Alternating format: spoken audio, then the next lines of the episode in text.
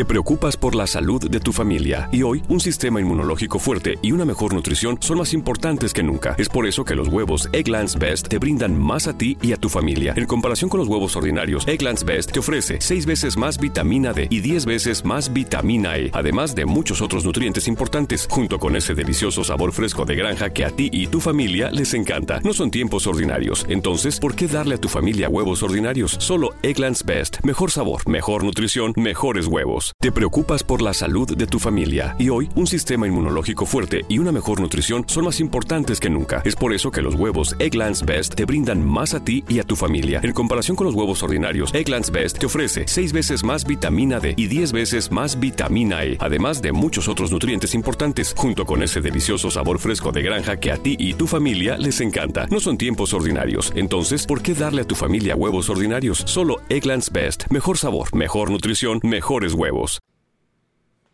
Right here.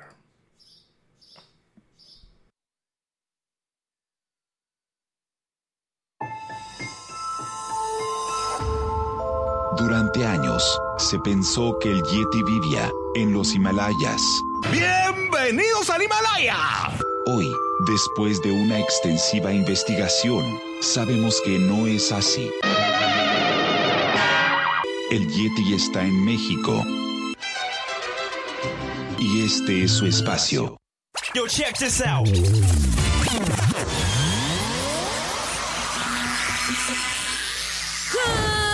evening, everybody. We are controlling transmission. Estás escuchando la nueva temporada de La era del Yeti. Tecnología, Actualidad, arte, música, entretenimiento, sexualidad. Política. y mucho más. En este espacio, la era del Yeti.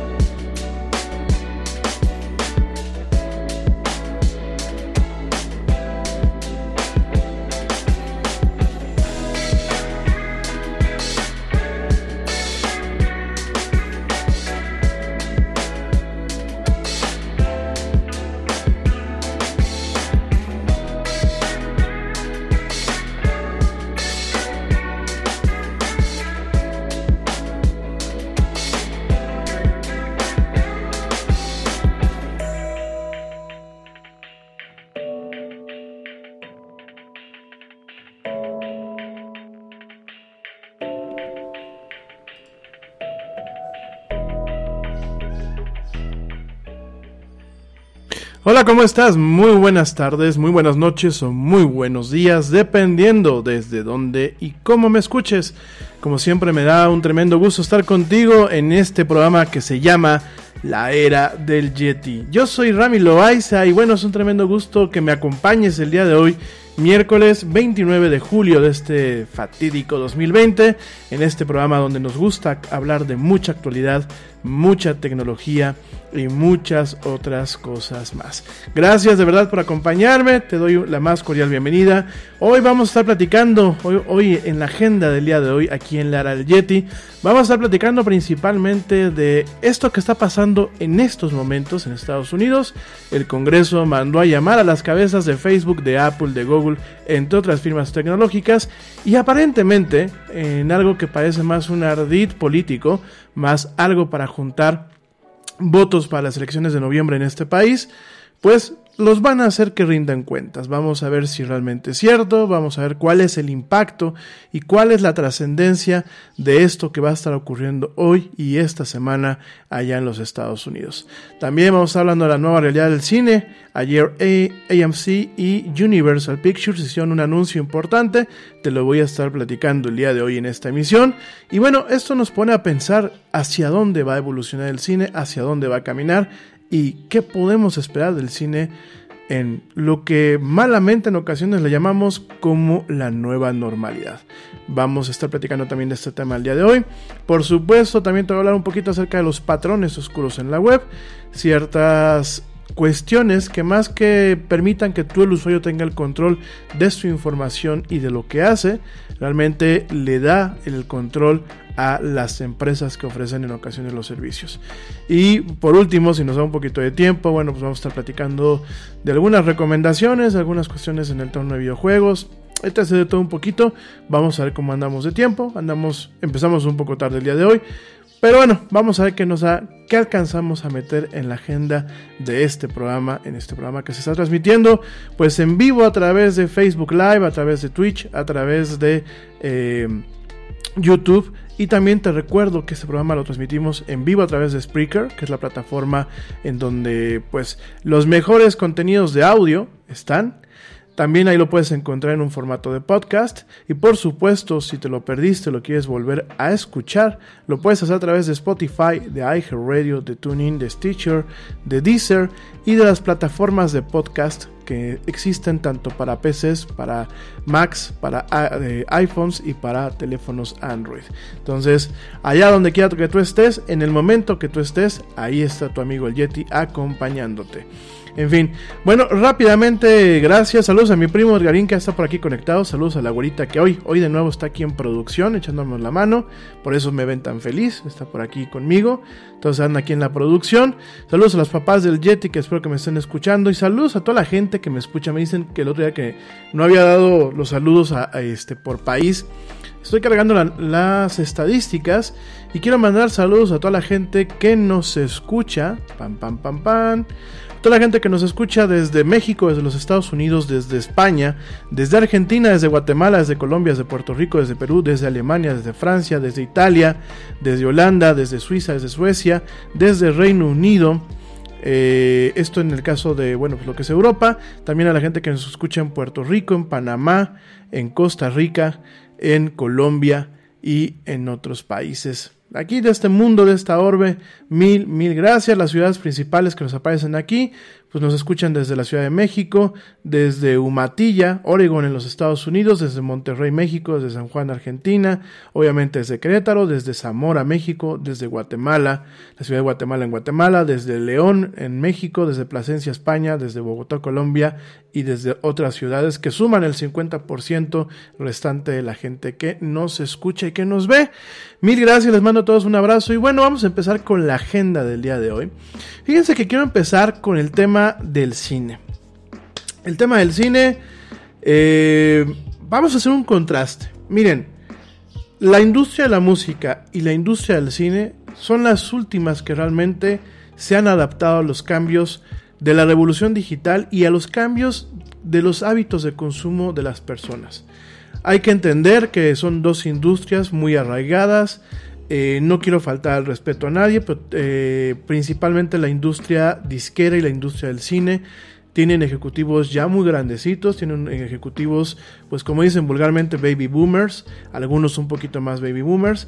No con esto le resto valor a la gente que tiene años, que tiene experiencia. De hecho, yo siempre he dicho que se tiene que lograr un contraste, se tiene que lograr un balance y creo que se tiene que capitalizar a partir de la gente que tiene muchísima experiencia, que tiene muchísima edad. Para mí la edad en ocasiones me hace más atractivo a una persona para contratarla que el tema de la juventud.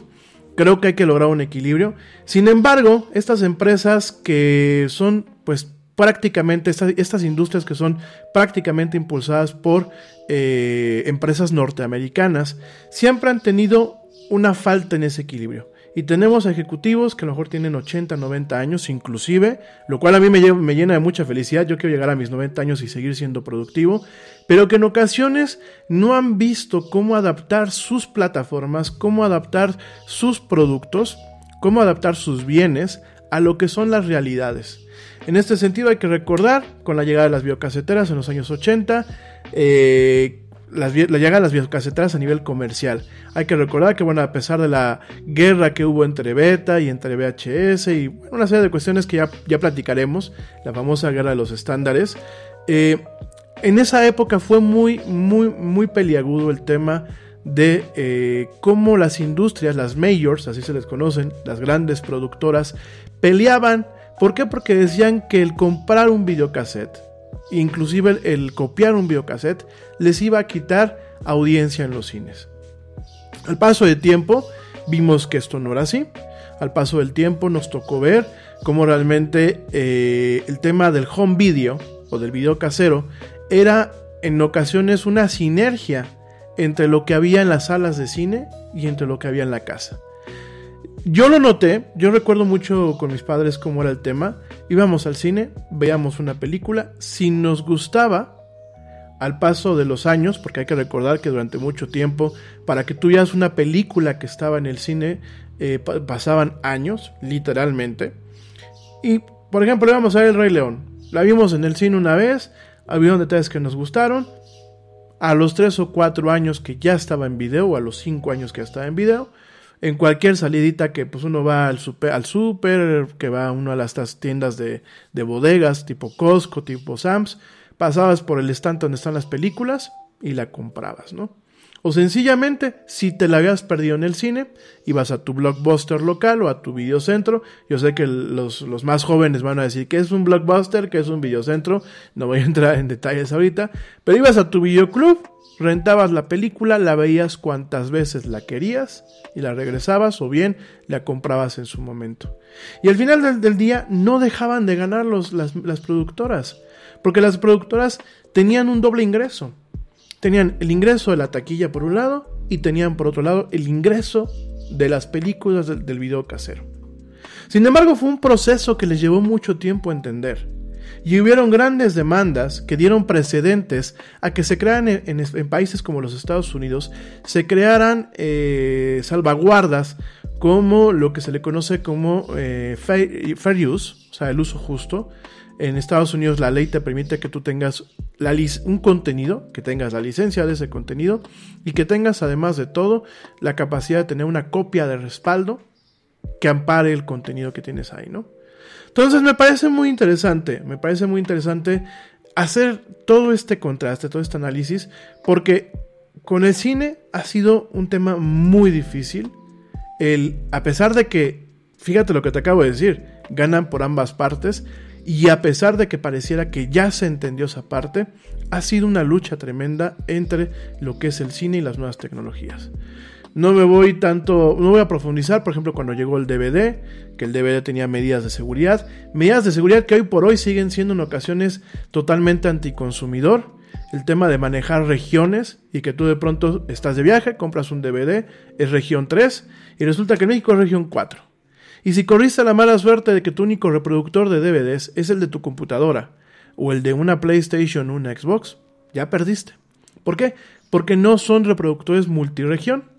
De hecho es muy curioso porque el tema del multiregión, eh, prácticamente todos los reproductores de DVD que eran en su momento multiregión, los vendían, los vendían eh, en una región local, o sea, en la caja venían programados de fábrica con una región local, y escondidos entre todos los papeles, me acuerdo mucho que esto pasa con LG, todos los, todos los reproductores de DVDs de LG, escondidos entre todos los papeles, así bien, bien, bien escondidos, viene siempre una hojita que prácticamente se puede tirar a la basura, donde dice cómo convertir tu reproductor de DVDs en un reproductor multiregión. Eso fue con el tema de los DVDs, también hubo mucha pelea. Después surge el Blu-ray. El Blu-ray tenía varias ventajas, no solamente a nivel técnico en la calidad de la imagen, sino que el Blu-ray ofrece un nivel de seguridad adicional. Crearon una clave de encripción para el tema de los Blu-rays. Por ahí en su momento esa clave se libera, la publican en todas partes. Las majors, en vez de decir, miren, no le voy a poner tanta atención, las majors terminan muchas veces eh, directamente demandando. Eh, de hecho, fue muy conocido este tema, en donde generaron el efecto Streisand, así se le conoce, el efecto Barbara Streisand, en donde a lo mejor algo que no tenía atención, no tenía, pues prácticamente no hacía ruido, por la insistencia de estas plataformas, terminaba directamente eh, colocándose en, en, la cultura popular. Entonces es muy curioso todo esto que pasa. Eh, no me voy a ni siquiera con el tema de la música, hay que recordar, pues al principio del año 2000, todas las broncas que se tuvieron con Napster, todas las demandas, a las empresas, bueno, pues tenían un, un tema por aquello de la piratería, a pesar de que los números no, no, mermaban totalmente la venta de los compact discs, de los CDs, hay que recordar que eh, pues no todo el mundo tenía una conexión de internet adecuada para poder estar descargando música en MP3. No todo el mundo tenía el espacio para poder estarla descargando. En un principio solamente lo podías escuchar en tu computadora. Posteriormente salieron reproductores eh, digitales que podías tú cargarles eh, eh, los MP3. Pero al final del día, amigos míos, realmente siempre ha habido una pelea entre estas dos industrias y lo que es la tecnología. Les ha costado muchísimo trabajo adaptarse, ¿no? No me voy a ir muy lejos, llega realmente eh, el fin de la, de, la, primera década de los años 2000, comienza la segunda década. Tenemos una empresa como Netflix, que te recuerdo, ya en algún momento platicaremos una historia de Netflix, pero te recuerdo que Netflix empezó como un videocentro a tu casa. En Estados Unidos tú agarrabas, tenías tu página de Netflix, entrabas, decías yo quiero ver esta película, la ponías en una lista de diferentes películas, conforme se fueran liberando te las mandaban por correo, tú podías, dependiendo del plan, tener entre 1 y 3 películas eh, contigo al mismo tiempo. Eh, si tú querías en algún momento rentar la siguiente película, eh, todo esto a través de una membresía, tú la ponías en el correo, la ponías el, disco en, el correo, lo mandabas y apenas Netflix este, recibía ese disco, te mandaban el siguiente. Yo sé que mucha gente en América Latina no le tocó eso, desafortunadamente en nuestros países pues el servicio postal no es confiable. Y yo no me imagino aquí en México una empresa que se encarga de estar mandando constantemente discos en el correo, seguramente nada llegaría. Me, atrevo a pensarlo. Entonces, eso fue como creció Netflix. Realmente Netflix surgió así. Llega un momento en que tiene una catarsis, empieza a ofrecer lo que son los servicios en línea. ¿Y qué pasa? Las majors empiezan a tener conflictos también con Netflix, ¿no? Todo esto es un preámbulo porque el día de ayer, el día de ayer, lo que es AMC Theaters, que también AMC es una productora, es la productora, una de las productoras más importantes en Estados Unidos, pero también es la dueña de complejos de cine más, una de las más importantes o las más grandes en los Estados Unidos, y Universal, Universal Pictures, alcanzaron un nuevo acuerdo que eh, le quita o de alguna, de alguna forma acorta la ventana de exclusividad de las películas en lo que son los cines. Usualmente, cuando tú tienes una película en el cine, tienes que esperar entre 3 y 8 meses para que tú la puedas ver directamente en una plataforma digital, ya sea para rentarla o para comprarla.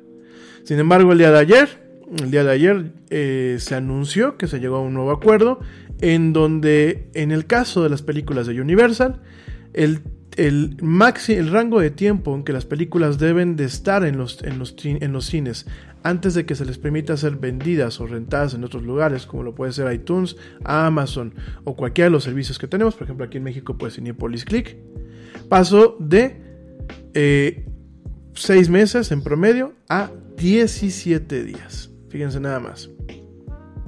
17 días posteriores a que las películas pasen al mínimo 3 semanas en cartelera. Entonces fíjense nada más, este nuevo trato realmente pues modifica muchísimo las cosas.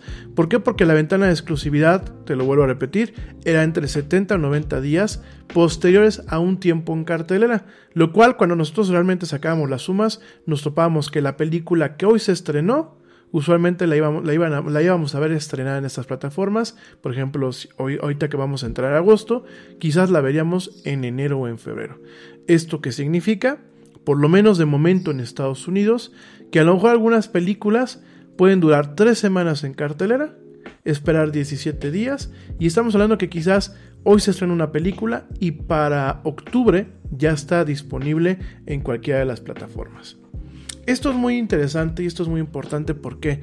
porque han habido algunas películas que con el tema de la pandemia no se estrenaron en la sala, directamente se estrenaron en las plataformas digitales. Una de esas películas es Trolls World Tour, esta película para niños, que directamente pues se fue, se fue, eh, así que pasó sin, sin ver, no, no estuvo en cartelera, directamente se fue a la plataforma digital, ¿no?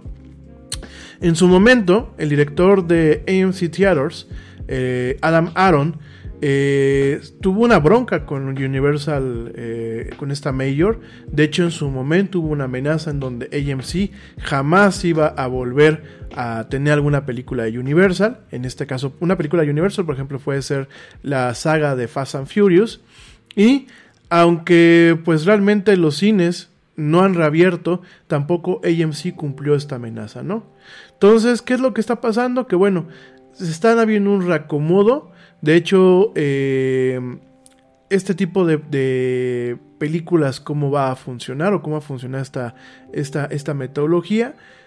Las películas que a lo mejor pasaron tres semanas directamente en cartelera y se estrenan a los 17 días, van a ser películas premium en su momento. Es decir, en vez de que nos cuesten entre 50, 60, 70 pesos el alquiler en el caso de México, entre 3 y 6 dólares en el caso de Estados Unidos, pueden llegar a costar hasta 20 dólares el alquiler. En el caso de aquí en México, pues podemos esperar que nos cuesten 200, 250 pesos el alquiler. Que a ver, si nosotros hacemos un, un análisis frío, pues a lo mejor nos sigue siendo más económico rentarla en casa que rentar que ir al cine.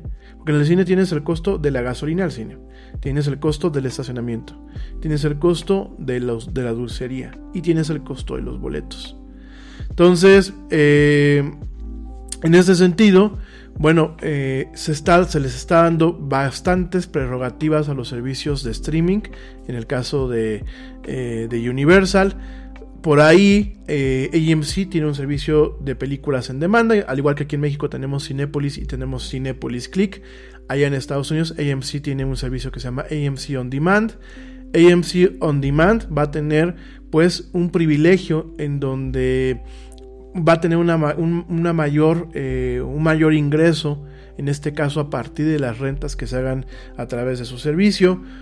O sea, realmente va a haber una catarsis con el cambio, con, el, tema del, cine moderno, ¿no?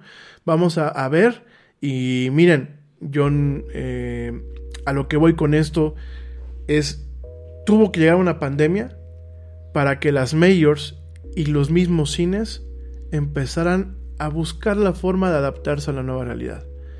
Yo estoy consciente que al cine nunca vamos a dejar de ir. A mí personalmente me gusta ir al cine, a la güerita le gusta ir al cine, a los papás del Yeti les gusta ir al cine, la experiencia de llegar y pues mira, aunque sea no, aunque no le quieras hablar a nadie, el simple hecho de ver a, más gente, el simple hecho de que a veces la gente reacciona cuando estás viendo una película, se ríe, este, aplaude en algunas películas que bueno, pues vale la pena aplaudir, el hecho de que pues sí, a lo mejor va a sonar ridículo, las palomitas del cine saben diferentes a las palomitas de la casa. Eh, el hecho de que, bueno, es como parte de un esparcimiento, porque le- hay un proceso antes de, antes de llegar al cine y después de llegar al cine, ¿no? En el que platicas la película, tienes las, las cuestiones accesorias en, el, en los complejos, en donde a lo mejor cenas en el cine, o, o cenas saliendo del cine, o cenas cuando vas a llegar al cine, o comes y después te metes al cine, llevas a los niños, compras cosas. Realmente el ir al cine es una experiencia. Sin embargo, ¿qué pasa cuando se nos acaban esas experiencias? Pues realmente las plataformas tienen que revolucionarse y tienen que adaptarse a esta nueva realidad. Y yo me atrevo a pensar que realmente los cines deben de empezar a aceptar que... la- miren, la piratería, por ejemplo. Hay gente que dice, yo no quiero ir al cine, yo prefiero comprar pirata o bajarme pirata la película. Y la verdad nunca van a ir al cine, no son clientes de cine. Hay gente que es muy ermitaña que dice, yo, a mí me da agorafobia al cine, a mí no me gusta ni ir al cine porque me, me- da agorafobia, me no gustan los espacios abiertos y no van al cine. A ellos jamás los van a convertir. Tengo inclusive conocidos que cuando yo platico con ellos, por ahí tengo una, una conocida que cada vez que decíamos, oye comadre, vamos al cine, ay no, a mí no me gusta el cine. No me gusta ir al cine, no me gusta ir a los centros comerciales, no me gusta salir a ninguna parte. Y así como ella, había mucha gente, mi gente. Entonces, ¿qué pasa? Al final del día, las majors con las películas y las mismas salas de cine estaban dejando de llegar a esas personas.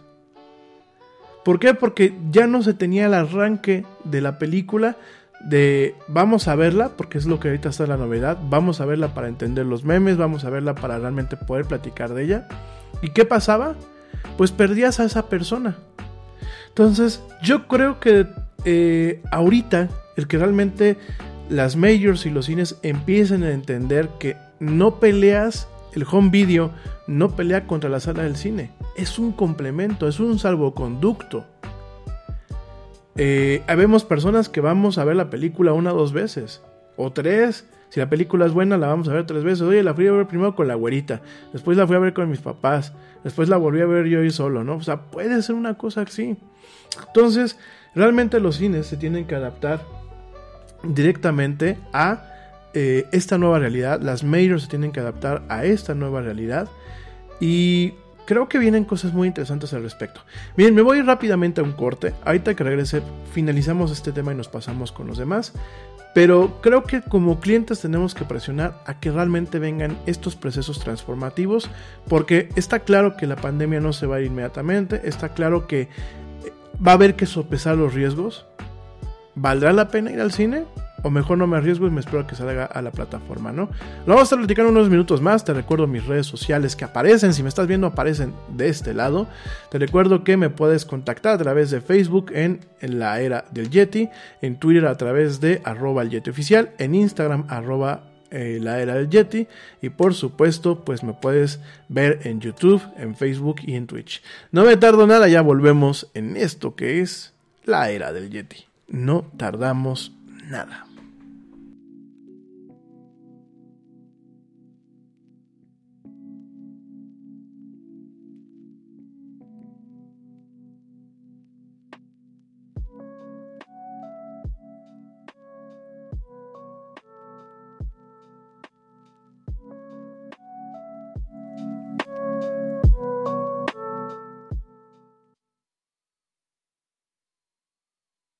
Yo, check this out.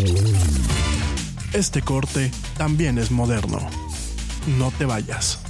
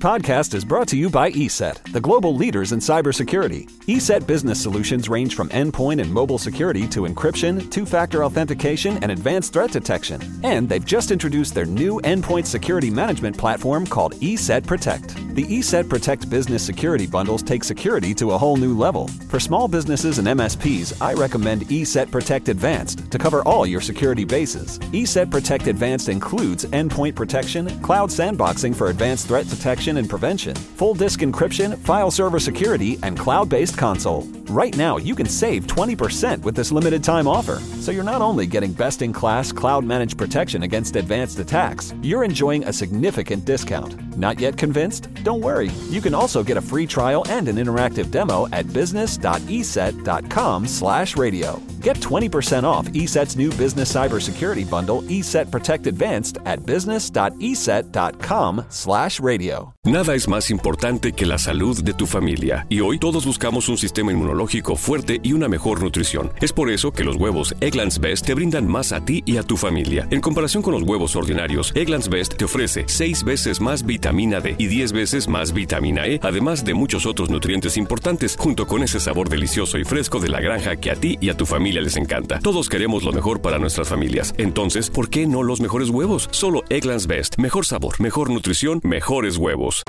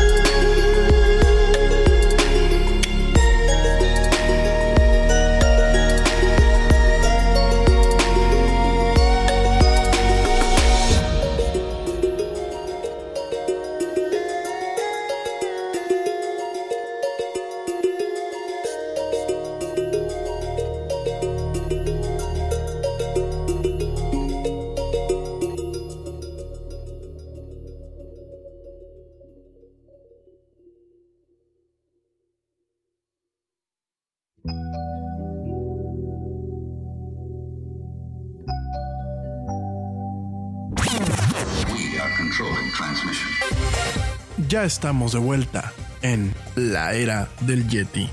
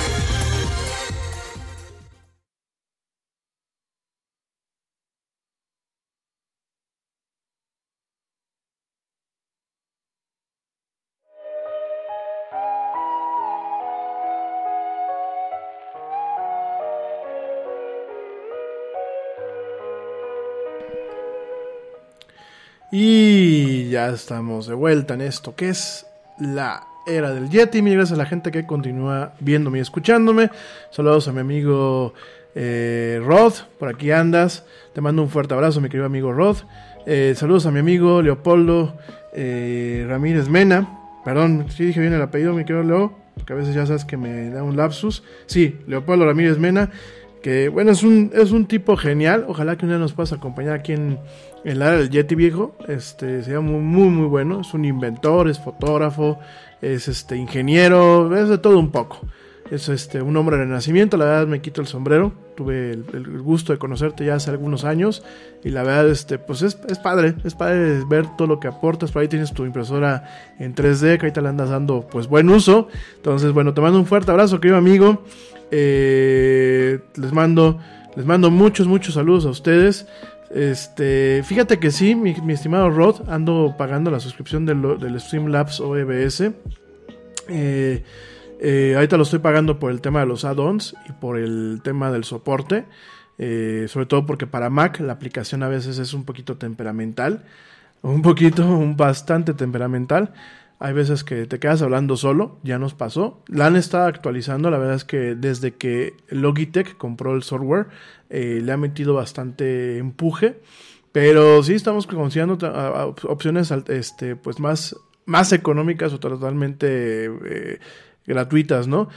Originalmente empecé con el OBS, OBS original, pero no, en Mac es, este, es totalmente incompatible, ¿no? Y en la PC, pues, esta este churrito que tengo aquí atrás no me aguanta muchas cosas para streaming. Pero bueno, saludos a toda la gente que continúa escuchándome, viéndome. Saludos a, mi primo Edgar, que creo que ya te había saludado. En fin, saludos a toda la gente de verdad que sigue. Y eh, por aquí me comentaba mi amigo Leopoldo. Me comentaba, eh, me hizo un par de comentarios. Dice, bueno, pues realmente veías la película varias veces. Ahora es raro ver más de una vez la peli. Los DVDs quedan en el librero después de un tiempecito. Sí, los DVDs quedan en el librero, en el librero y, los Blu-rays. Pero yo creo que a los que nos gustan los cines, mi querido Leo, nos podemos sentar a ver 5, 6, 10 veces la película que realmente nos haya marcado. ¿no? Yo, por ejemplo, soy fan de La Guerra de las Galaxias, soy fan de, eh, por ejemplo, Back to the Future. Si yo la, estoy cambiando y la veo, la pongo, ¿no? Eh, películas como Tron me gustan también mucho. Eh, luego dice, luego se lo ofrecen a Blockbuster y dicen que no, pues sí, definitivamente también fue un tema de, falta de visión. Saludos a mi amiga Nadia Arevalo, gracias por verme. Mi estimada Nadia, saludos a tu mami. Eh, por aquí también comenta, comenta la mamá del Yeti. Dice el tema del 3D. El tema del 3D, que qué onda. Este, el tema del 3D. Fíjense que yo creo que la moda del 3D casero pasó, ¿eh? Nosotros por ahí todavía creo que aquí en, la cueva Yeti tenemos una tele que tiene su 3D. Obviamente eh, los contenidos pues no estaban totalmente accesibles. No hayan plataformas eh, que realmente te surtían en streaming el 3D. Tienes que comprar un Blu-ray especial y tienes que tener un reproductor de Blu-ray que permita el 3D. Una vez que lo tienes pues es, es la verdad bastante padre. Y los lentes y todo eso. Yo creo que hasta en el cine se perdió un poco el tema del 3D. No sé tú qué opines. Eh, yo prefiero mejor ir a verlo en una sala normal, las películas, que en una sala en 3D. Vas a decir, pero ¿por qué? Creo también, y lo digo con todo el respeto y la humildad del mundo, creo que muchas salas, muchos complejos aquí en México, no quiero generalizar, pero muchos complejos no están bien calibrados sus proyectores. El 3D de por sí, cuando tú lo proyectas en una imagen, en una, sala de cine, estás proyectando dos imágenes al mismo tiempo. Tú te pones unos lentes, los lentes tienen un polarizador. Bueno, hay varios enfoques al 3D. Hay el 3D pasivo, hay el 3D activo. El 3D pasivo, tú utilizas lentes que prácticamente son desechables. Un lado tiene un nivel de polarización diferente al otro, de tal forma que con un ojo tapas una, una, una pues vaya, una, una de las imágenes que se proyectan y con el otro tapas el otro, ¿no? Entonces, eh, sí, por ejemplo, aquí me comenta mi, mi, buen amigo Rod, en mi caso que uso lentes de fijo, es muy incómodo ver el 3D porque tengo que sobreponer los lentes sobre mis lentes. Totalmente, por ejemplo, a mi papá eso le desesperaba mucho cuando iba al cine a ver el 3D, ¿no? Tienes eso un problema, ya no hablamos de los lentes activos, que aquí en México yo no he visto salas de cine con lentes activos. Si estoy diciendo una mentira, por favor díganmelo. Yo personalmente no lo he visto. Sí los he visto en, otras, en otros lugares, en donde el lente activo, bueno, pues tiene una unidad de baterías, son un poco más pesados y tienen dos shooters, así se le conocen, dos obturadores. Entonces van cambiando constantemente y de forma rápida eh, cada ojo para poder dar el efecto del 3D, ¿no? ¿Cuáles son las diferencias? No voy a entrar en mucho detalle porque eso ya es cinematografía en 3D. Si quieren mejor lo abordamos en otro programa. Pero las diferencias es que cuando tú utilizas el, el 3D activo, tienes un poquito más de resolución de imagen y tienes más contraste en la imagen. Ese es un problema. El otro problema que tienes. Saludos, mi querida Nadia. Salúdame mucho a tu mami. Salúdame por allá al doc. Gusto verte por acá. Este, con todo gusto paso los saludos de este lado. Y del otro lado tenemos el 3D pasivo, que es el que tenemos aquí en México en todas las salas, en donde tú llegas con los lentes. ¿Y qué es lo que pasa? La imagen es más oscura, que aquí es donde quiero hablar con un poquito de humildad.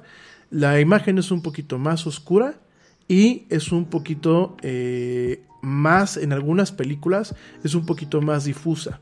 Entonces, es más fastidioso ver en ocasiones una película en 3D, que aparte ya tienes la oscuridad de la proyección por una mala calibración de los proyectores, o bien porque se están utilizando proyectores, pues no quiero decir viejitos, ¿no? Porque son, no, comprar un proyector no es como agarrar y llegar y decir, ah, me das un, un USB, ¿no? Realmente los proyectores son grandes inversiones, realmente los proyectores tienen inclusive programas de mantenimiento tecnológico en donde cada tres o cuatro años son contratos obviamente millonarios, pero son contratos en donde se actualiza el proyector. Pero a pesar de eso, pienso yo que por ejemplo en salas como las de Cinemex, eh, me ha pasado ver que no están muy bien mantenidos los proyectores, no tienen la calibración adecuada, la imagen ya de por sí pues es muy muy eh, eh, oscura por el tipo de tecnología que se utiliza y por la mala calibración y lo mete de los lentes y tienes más oscura la imagen y pierdes detalle. Entonces yo creo que el 3D se ha ido, se ha ido perdiendo poco a poco. Creo que la moda del 3D eh, surgió con Avatar. Yo me acuerdo, creo que, creo que fue la película que uno decía, es que quiero ir a ver, y la, quería ir a ver la película en 3D. Avatar marcó un antes y un después. También hay que reconocerlo que James Cameron desarrolló una cámara especial para lo que es Avatar. Eh, desarrolló técnicas de, de, filmación especiales para esa película. De hecho, muchos teóricos del cine decían, es que esto es un demo. O sea, lo que hizo James, James Cameron con Avatar es un demo, es una, una demostración de tecnología. O sea, la película decía, o sea, realmente a lo mejor la trama, que es Pocahontas moderno, porque realmente hay que decir las cosas como son. James Cameron no se quebró la cabeza haciendo una trama nueva. Es Pocahontas Reloaded o Poca, Pocahontas extraterrestre, porque pues eso es, ¿no? O sea, la, la, la historia de Pocahontas la estamos viendo en, en Avatar, ¿no? Muy sci-fi y con efectos muy así de, wow, me subo en el pajarraco y todo ese rollo. Pero realmente eh, el, tema de, Avatar no era gran, cosa con la trama. Digo, yo a mí me encanta, la tengo creo que en DVD, en Blu-ray, en Blu-ray en 3D. Tengo que, creo que tengo tres versiones de Avatar. Pero no tenemos esta parte en donde realmente fuera sustanciosa. Sin embargo, como un demo de la tecnología, y aparte, te lo vuelvo a decir, ya más adelante platicaremos de Avatar en otro programa, te lo vuelvo a comentar, James Cameron diseñó su propia cámara. O sea, él le dijo, creo que fue a Panaflex o no me acuerdo con una de estas fabricantes de cámaras. Él les dijo, a ver, yo traigo estas necesidades. Y yo traigo este tema de ingeniería. Vamos a hacer un joint y ayúdame con esto, ¿no? De hecho, mucho de lo que se hizo para Avatar, hoy en día se utiliza para otro tipo de producciones. Ya más adelante les platico, ¿no? Eh, sí, mi estimado Rod, hay un eh, calendario ya para secuelas. Eh, 2022 creo que llega la primera. Creo que la primera, la primera secuela está planeada para el año que viene. Pero con todo este despapalle, pues creo que se va al 2022. Y de ahí creo que hasta el 2028 va a haber la última de Avatar, ¿no? De hecho, pues hay que recordar que, fíjense que ahí, ahí nos estaba mandando Disney señales, ¿no? Disney todavía no compraba Fox, que Fox pues es la productora de Avatar, es la mayor de Avatar. Y sin embargo, ya en sus, en su parque, en sus parques, me parece que es en el de Anaheim, en el de Walt Disney World, este, o Disneylandia. Yo siempre me confundo entre Disney World y Walt Disney World, que son diferentes. Uno está en Florida y otro está en, en Anaheim, California, ¿no? creo que en uno de ellos hay, un, hay una atracción, o sea, hay, un, hay un, una área del parque dedicada exclusivamente a Avatar. Y esto se hizo mucho antes de que Disney pues agarrara y dijera, órale, vente para acá, Fox. Entonces, este, creo que con el empuje que va a tener eh, ahora con Disney podemos esperar pues películas quizás un poco más sustanciosas. Habrá que ver también James Cameron pues qué más hizo, porque pues prácticamente pasó otra década para, para poder ver Avatar. Y me comentas aquí de del proyector. Me dice que en Cinemex, mi amigo Rod, me tocó entrar a una sala donde se lavaron los asientos y seguían mojados. Y la solución fue poner unas bolsas para que pudieras estar sentado. Entonces su respuesta fue darnos boletos para otro día. Fíjense que eso es un problema de Cinemex. Yo personalmente con Cinepolis no tengo ningún problema. Al contrario, creo que nos ha ido súper bien. No tengo quejas. Este, para mí es la, principal sala, la principal empresa de complejos de cine aquí en México. Me gusta Click, a pesar de que creo que hay que meterle una manita más a la plataforma. Pero bien, creo que en ese sentido Cinépolis ha tomado la vanguardia en muchas cosas, ¿no?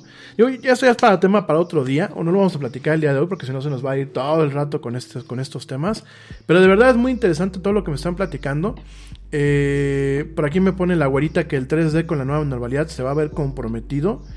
Y definitivamente yo coincido contigo, mi amor.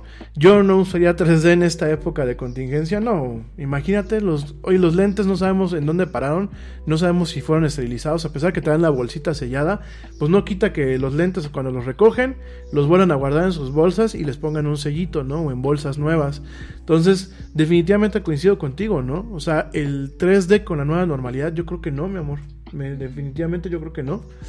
En fin, bueno, se vienen cosas muy interesantes. Creo que este primer anuncio de Universal EMC de estar eh, llegando a estos acuerdos es interesante. Hay que ver lo que está pasando. Creo que Universal está llevando un poco la batuta con estos temas de pues... Nada es más importante que la salud de tu familia. Y hoy todos buscamos un sistema inmunológico fuerte y una mejor nutrición. Es por eso que los huevos Egglands Best te brindan más a ti y a tu familia. En comparación con los huevos ordinarios, Egglands Best te ofrece 6 veces más vitamina D y 10 veces más vitamina E, además de muchos otros nutrientes importantes, junto con ese sabor delicioso y fresco de la granja que a ti y a tu familia les encanta. Todos queremos lo mejor para nuestras familias. Entonces, ¿por qué no los mejores huevos? Solo Egglands Best. Mejor sabor, mejor nutrición, mejores huevos. Nada es más importante que la salud de tu familia. Y hoy todos buscamos un sistema inmunológico fuerte y una mejor nutrición. Es por eso que los huevos Egglands Best te brindan más a ti y a tu familia. En comparación con los huevos ordinarios, Egglands Best te ofrece 6 veces más vitamina D y 10 veces más vitamina E, además de muchos otros nutrientes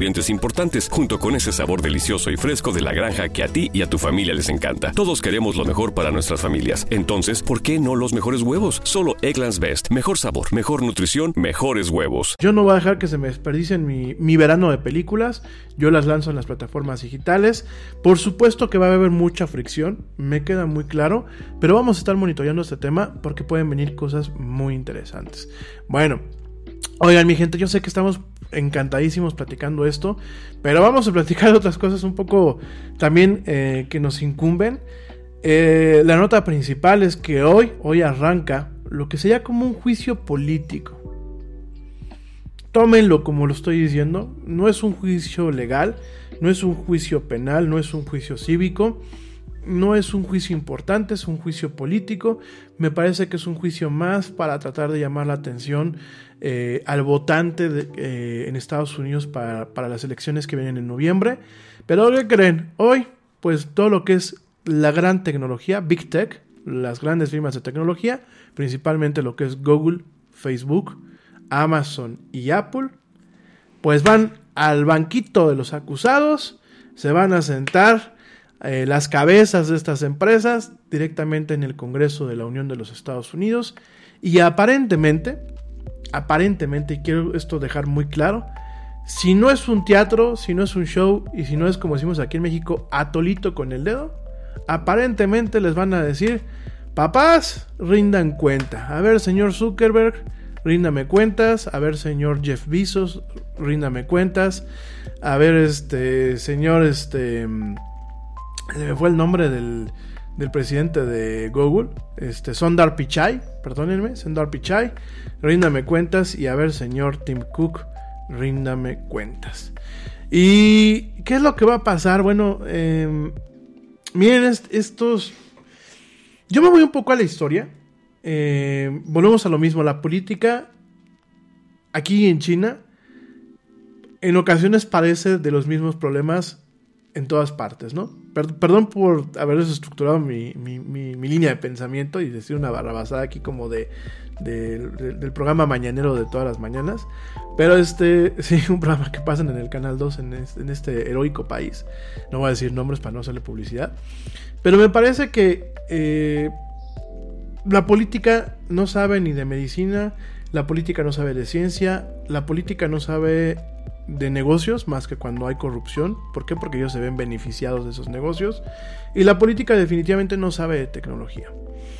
Esto que está pasando ahorita es por un porque el panel, el panel anti antimonopolios, eh, los mandó a llamar los mandó a llamar y los va a sentar. De hecho, en Estados Unidos le llaman antitrust, así le llaman a, la parte de antimonopolios.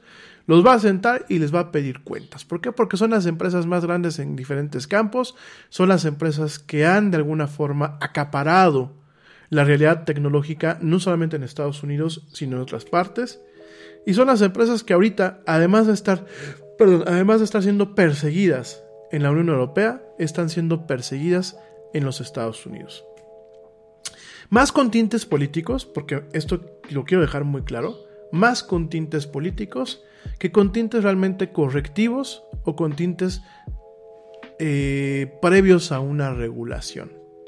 Entonces nos topamos, nos estamos topando con que pues el, día de hoy y eh, principalmente el día de hoy y quizás eh, a lo largo de la semana va a haber una audiencia, una audiencia en el Congreso de la Unión en donde Mark Zuckerberg, Sundar Pichai, Jeff Bezos y Tim Cook van a defenderse ante pues una serie de archivos y de expedientes con evidencias aparentemente que se han recolectado en los últimos 13 meses en donde se les están diciendo señores ustedes no saben competir ustedes son lo que aquí en México les llamamos como entes preponderantes y pues, ¿qué vamos a hacer?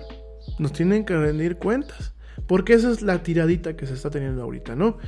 Eh, esto va a ser encabezado por el congresista demócrata eh, David C. Klein, va a ser el, que va a llevar todo esto. Van a haber miembros del comité anti, eh, antimonopolios o antitrust y van pues llevan unas carpetas tremendas y les van a leer, como decimos aquí en México, la cartilla, les van a decir, a ver, qué están haciendo y por qué crecieron tanto de la forma en la que están creciendo, ¿no? Eh, a ver, mi gente, eso ya pasó, pasó en los años 90, cuando sentaron al amigo Bill Gates y le dijeron lo mismo que les van a decir a estos señores, le dijeron que pues estaba compitiendo de una forma muy ruda, que estaba enlodando todo, que estaba haciendo un bully, que estaba haciendo el clásico abusón del salón, y qué iba a pasar. Y de hecho a Microsoft se le amenazó, como en su momento hace varias décadas se hizo con ATT. Hay que recordar que ATT en Estados Unidos llegó un momento en que le dijeron, estás muy crecidito. Hubo por ahí un tema de rencillas políticas y lo partieron en diferentes, eh, en diferentes empresas. ¿no? Que al final del día, pues el haberlo partido en diferentes empresas no, no le restó poder a ATT, al contrario, lo hizo más grande y de hecho permitió diversificar sus operaciones sin perder el poderío en cuanto a la infraestructura de telecomunicaciones y en cuanto a la penetración de los mercados que se tienen en los Estados Unidos. Y más allá de haber beneficiado realmente al consumo, más allá de haber beneficiado realmente al consumidor en los Estados Unidos, ¿qué fue lo que ocasionó? Ocasionó que hay muchos mercados en donde, por ejemplo, el Internet de alta velocidad al día de hoy en Estados Unidos no ha podido llegar. ¿Por qué? Porque hay una maraña de convenios, de contratos y de eh, previsiones legales en donde si no es ATT quien va a poner la infraestructura, no puede ninguna otra empresa. Con el pretexto de que qué? De que en ese mercado pues no era originalmente ATT, ya es otra empresa, ya es una subsidiaria o ya es una de las empresas que quedaron sueltas, ¿no? Aquí en México se ha tratado de hacer algo similar, ya en su momento lo platicaremos, con Telmex, algo que realmente va a fastidiar más que nada a los trabajadores del sindicato y en donde realmente no se busca un valor agregado para el consumidor. Hasta parece que esta norma que se le pasó a Telmex, América Móvil, que bueno es la empresa dueña de Telmex hoy en día, más que nada parece que el señor Slim les dijo a, la IFT y les dijo a la COFESE, oigan, háganme el paro, quiero bajarle un poco al tema de lo fiscal, ya no quiero seguir manteniendo al, al, ¿cómo se llama?, al sindicato como lo mantengo ahorita, pues díganme que como soy un ente preponderante me tengo que partir en dos. Y voy a mandar a los trabajadores del sindicato a la empresa que práctica, a una empresa nueva que prácticamente va a estar quebrada. A los que están pensionados me los voy a traer de este lado, aparentemente. Y voy a hacer un poquito aquí un disflash, así dicen, para darle a Torito con el dedo de que sí, nos partieron y ya no somos preponderantes. Pero Telmex, hoy por hoy, sigue siendo un, ente preponderante en este país. Entonces, eh, lo que va a pasar en Estados Unidos, pues prácticamente es lo mismo. A mí me parece humildemente que esto es un show. Los van a sentar, los van a sentar para leerles la cartilla. Eh, el comité quiere publicar un reporte en los siguientes meses detallando cómo las compañías han eh, evitado todo lo que son pues responsabilidad ante lo que son las leyes modernas antimonopolio eh, realmente me parece loable la intención, pero me parece mucho un show. De lo que va a salir ahorita es realmente entrevistarse con ellos, es leerles la cartilla y dejar que ellos se defiendan. Eh, a ver, las leyes antimonopolios en ningún país fueron o están diseñadas para hacerle frente a los entes digitales. Eso creo que está muy claro me parece eh, adecuado que en Estados Unidos se esté barajeando el tema de pasar legislación eh, para poder evitar estos problemas, eh, para modernizarla.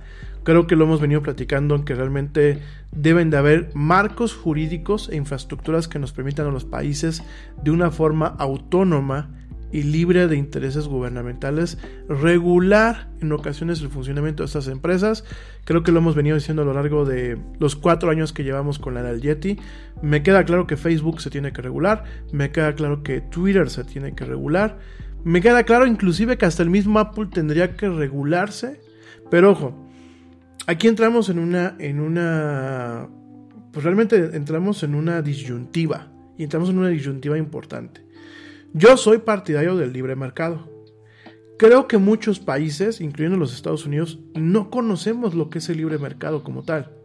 Si tú te vas a un país como Dinamarca, si tú te vas a un país como Suiza, si tú te vas a un país como Noruega, principalmente los países nórdicos, ahí vas a ver los efectos del libre mercado. ¿Por qué? Porque cuando tú le quitas cualquier tipo de traba al libre mercado, y, solamente dejas un andamiaje en donde permitas que el libre mercado se regule a sí mismo y donde tú empoderes al consumidor, el libre mercado se regula. El libre mercado se ajusta. Y las empresas que no son pro consumidor, que no están para servir realmente al consumidor, terminan desapareciendo. ¿Qué es lo que ha pasado en, países como Estados Unidos y como mismo México? Nos toca ver la ilusión de un libre mercado pero no existe. Vemos mucho lo que llaman el capitalismo de amigos. Y en Estados Unidos pasa el capitalismo de amigos, aquí en México pasa el capitalismo de amigos. En Estados Unidos la ventaja que se tiene es que el cabildeo se reporta. El cabildeo es legal, pero se reporta. Y hay una transparencia. Y tú sabes que ATT le pagó a estos senadores republicanos una cantidad tremenda de lana para que ayudaran a pasar ciertas leyes que los favorecen. Y sabes que Time Warner en su momento le pagó una lana a los demócratas para que pasaran legislación que realmente les convenía a ellos. Esa es la diferencia entre los Estados Unidos, donde tienes un cabildeo que de alguna forma pues encaja en la cultura comercial que tiene ese país, y en donde dice, sí, es legal, ¿quieres pagarle a tu, a tu representante para que intente presionar por una ley? Órale, pero lo tienes que dejar por escrito. Y, tiene que aparecer a todas luces que tú estás comprando un senador para que impulse una campaña que te va a favorecer. Y están los registros ahí. En México no pasa esto, en México nos vamos por debajo del agua. En México te regalo una casa, en México te regalo cositas, te mando una camioneta, todo queda por bajito del agua, pero el cabildeo de todos modos está. Yo siempre he dicho que yo creo que aquí en México se debería de legalizar el cabildeo legalizarlo con el marco jurídico y estructural, que a ver, si el señor Slim les pagó una lana a los senadores del PAN para que ayudaran a pasar una ley que lo beneficiara, pues por lo menos que se sepa qué fue. Digo, si no podemos quitarnos ese capitalismo de amigos, por lo menos, por lo menos vamos a transparentarlo. Me parece que eso es importante. Ahora, lo ideal que sería el libre mercado. No dejes que el gobierno se meta a regular el libre mercado. Porque cuando el gobierno toca algo, usualmente va a haber corrupción. Usualmente, 90% del tiempo va a haber corrupción. Déjalo que, que el mercado se regule solo. Crea organismos totalmente autónomos, que eso yo sí sé que es un reto, gente. Yo sé que crear un, organismo totalmente autónomo es un reto y en un país eh, como México me queda claro que es no un reto, sino lo que le sigue. Pero creo que se tiene que crear un organismo totalmente autónomo que permita generar una regulación adecuada, regulación, o generar los parámetros legales y jurídicos para decir, esta es la arena del juego, ustedes se pueden, como en, como en el Partenón, ustedes se pueden matar pero eso sí, cuando, cuando el contrincante se, se muera, ustedes recogen y lo tiran a la basura. Digo, suena muy feo lo que estoy diciendo, pero es que así funciona. Dejas unas, unas reglas muy claras, empoderas al consumidor, porque el problema del capitalismo contemporáneo es que cada día los consumidores perdemos más poder y las empresas están acumulando un poder que en ocasiones, oye, pues quiero que me pongan mi internet o que me lo arreglen. Ah, pues no hay quien le, quien le jale las orejas a Telmex. Bien, me voy a ir rápidamente a un corte porque ya tengo aquí la alerta del corte. Cuando regrese voy a platicarte un poquito más de este tema y voy a decirte cuáles pueden ser las consecuencias, qué hay que seguir, qué hay que monitorear y quizás cuáles pueden ser los efectos benéficos a la gente que no estamos en Estados Unidos, que estamos en México, que estamos en Europa, de lo que pueda resultar de estas audiencias y de esta investigación que está haciendo el Congreso de los Estados Unidos. No me tardo, ya vuelvo. Te recuerdo mis redes sociales que aparecen justamente de este lado. En Facebook me encuentras como La Era del Yeti. En Twitter me encuentras como arroba el Yeti Oficial. Y en Instagram me encuentras como arroba La Era del Yeti. No me tardo, ya vuelvo. Sigue escuchando y viendo esto que es La Era del Yeti.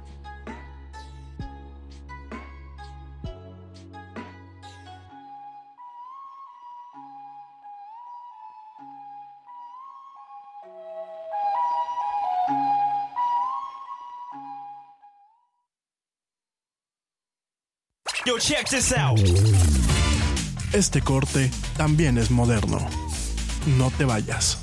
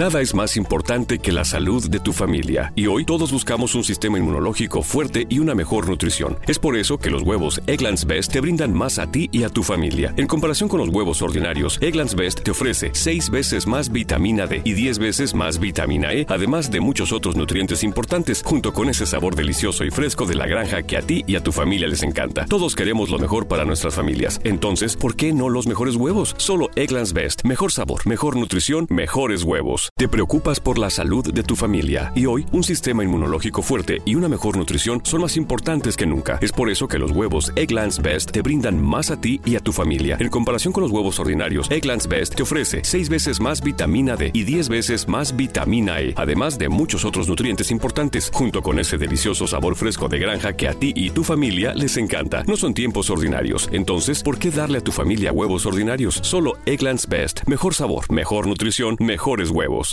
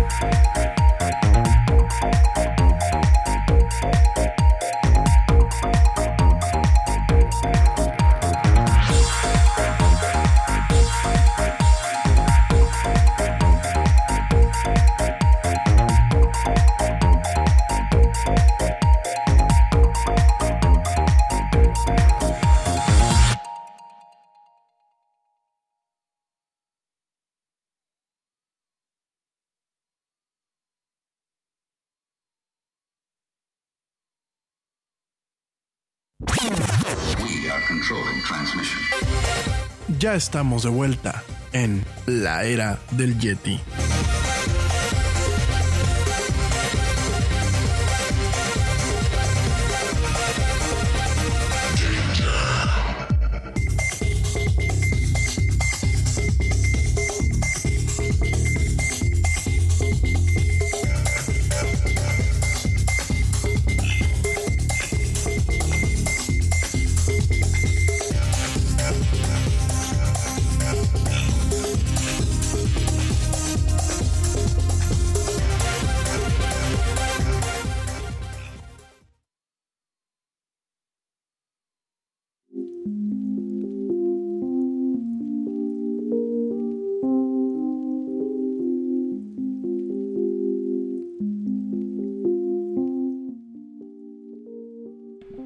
Y ya estamos de vuelta en esto que es la era del Yeti. Mil gracias a la gente que continúa escuchándome, que continúa viéndome, que continúa interactuando con nosotros en esta emisión. Eh, por aquí comentaba la mamá del Yeti que interactuar socialmente pues iba a tener una repercusión con el tema de ir al cine. Posteriormente dijo que bueno, pues el efecto, el sonido surround, el efecto surround. Pues fíjate que en eso, ma, ya no tienes tanto, tanto rollo porque bueno, tenemos los home theaters. De hecho hay unos muy muy modernos con el tema de ahora lo que le llaman eh, Dolby Atmos, que es un nuevo estándar en cuanto al sonido. Realmente mucha es la experiencia inclusive del sonido es mejor en casa que en el cine por la forma en la que se calibre, por la forma en la que se lleva. Pero definitivamente sí viene una transformación en el tema del cine, definitivamente. Y eh, obviamente eso lo vamos a platicando en estos días. Va a cobrar, va a cobrar un nuevo sentido, inclusive en la forma de producir cine, ¿no? Eh, yo creo que, bueno, la gente que está estudiando comunicación, que yo sé que muchos de ustedes, eh, comunicólogos en proceso, me, han me, me, escuchan, creo que ahora que viene este tema, eh, inclusive podremos ver que en algún momento se permee la forma de hacer cine. Creo que muchas veces tú tienes tu, breakdown de cómo vas a, trabajar este en, un, en, una filmación, tú tienes tal día para tales tomas, etc. ¿no? En ocasiones eh, se vuelven a hacer un reshooting, es decir, vuelves a rodar algunas, algunas tomas. En ocasiones se malgastan tomas porque cuando te sientas tú a editar, muchas veces dejas contenido fuera. Ha pasado en prácticamente cualquier película o en cualquier producción cinematográfica, prácticamente de cualquier nivel.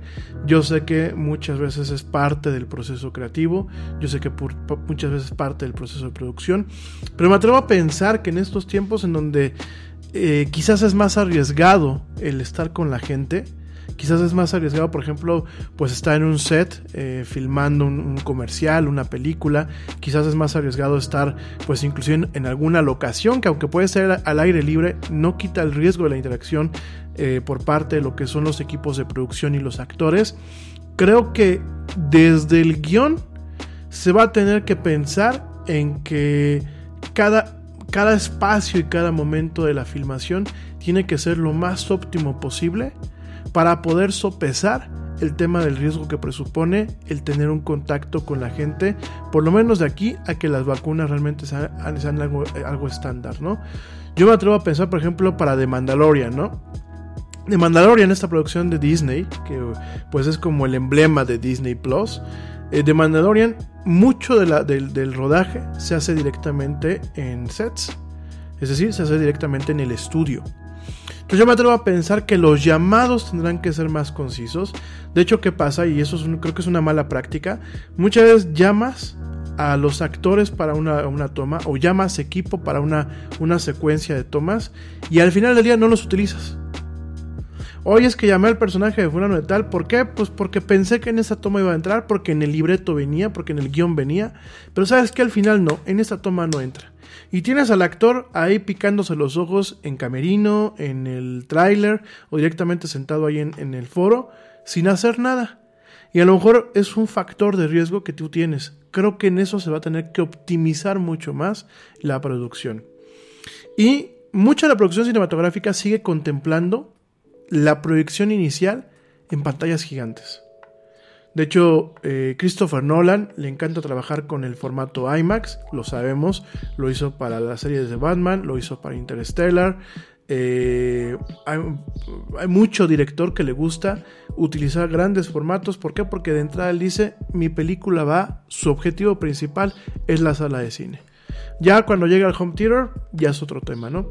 Creo que ahora me atrevo a pensar que muchos directores y directores de fotografía van a tener que considerar que probablemente su película no tenga el impacto o no tenga el visionado adecuado en una sala de cine y que deberán lograr un equilibrio para que esa experiencia para la sala del cine pueda ser repetible sin perder mucha información de la imagen en un home theater. Cuando hablo de eh, perder información de imagen, pasa que hay películas que se graban en formatos muy grandes. Cuando tú lo pasas a un formato que se pueda ver en la tele, en la tele normal, eh, haces cropping, es decir, haces cortes. Los cortes a veces no los notas, ¿no? Sobre todo si es la primera vez que estás viendo la película y la estás viendo directamente en tu casa, no las vas a notar. Pero al final del día estás matando parte de, lo, que es, de lo, que es, la información de la imagen. Y si en aquel momento el director dijo voy a utilizar una cámara IMAX para grabar esto, esto o esto, pues tiene una justificación muchas veces, ¿no? De hecho, no sé si ustedes lo sepan, hubo un debate muy importante cuando eh, llegaron los Simpsons a Disney Plus. ¿Qué fue lo que hizo Disney? Eh, todo lo hizo en formato de 16 novenos. Formato de 16 novenos es totalmente rectangular, ¿no? Como ustedes me, pueden estar viendo ahorita en la pantalla. ¿Cuál es el problema de esto? Los Simpsons cuando salieron al aire salían en formato de, ay, ¿Cómo se llama el formato de... Se me fue el, el, tamaño, la proporción de aspecto de la pantalla normal. Permítanme que ya traigo varias cosas en la cabeza y se me van los aviones a veces. Este de 16 novenos a. No, son 3 cuartos. Pero, bueno, ahorita lo busco. Es un formato cuadrado, es el formato normal. ¿Y qué pasaba? Habían chistes que al momento de estirar la imagen y de cuando tú haces la escala de la imagen, terminas recortando pedazos, ya sea de la parte superior o de las laterales. Entonces, ¿qué, ¿qué pasa? Habían chistes que se perdían. Hay una escena muy emblemática en donde están visitando la planta de Dove y están este, diciendo, nosotros les presentamos las diferentes variedades de Dove, ¿no? Y cuando tú veías la versión en Disney Plus, se perdía parte del chiste. ¿Por qué? Porque en la versión original, en el formato cuadrado, se alcanzaba a ver que era una misma tubería de la cerveza Dove con diferentes tuberías que llegaban a los diferentes sabores. Y era lo que siempre se ha debatido cuando se lanzan diferentes productos de, oye, pues que no es lo mismo. No, este es la Dove Light, ¿no? Ah, pues sabe igual que la Dove normal, ¿no? Y ese era el chiste. Y se perdió cuando se trasladó a esta plataforma de streaming que es Disney Plus. Entonces, hubo mucho debate y de hecho ahora Disney tiene, te da la opción de que las primeras temporadas de Los Simpsons las puedas ver en su formato original. Lo mismo pasa con el cine. Por ejemplo, la nueva película de Top Gun con este Tom Cruise, que es pues la continuación del Top Gun anterior esta de los aviones y la música de tarara, tarara, muy emblemática, muy propia de los 80s, Top Gun. ¿Qué es lo que pasa? Mucha de la película se rodó, por lo que yo alcanzo a ver, se rodó en, en el formato IMAX.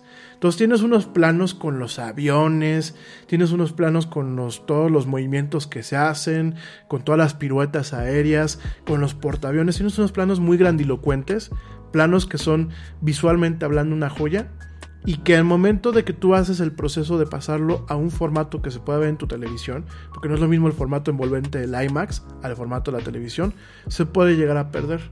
Entonces, aquí la cosa es que los directores van a tener que generar un proceso en donde de antemano anticipen que parte de lo que es el impacto de su producción cinematográfica muy probablemente no tenga la resonancia adecuada en las salas de cine sino también en lo que es el home theater, ¿no? En lo que es el teatro en casa o el cine en casa.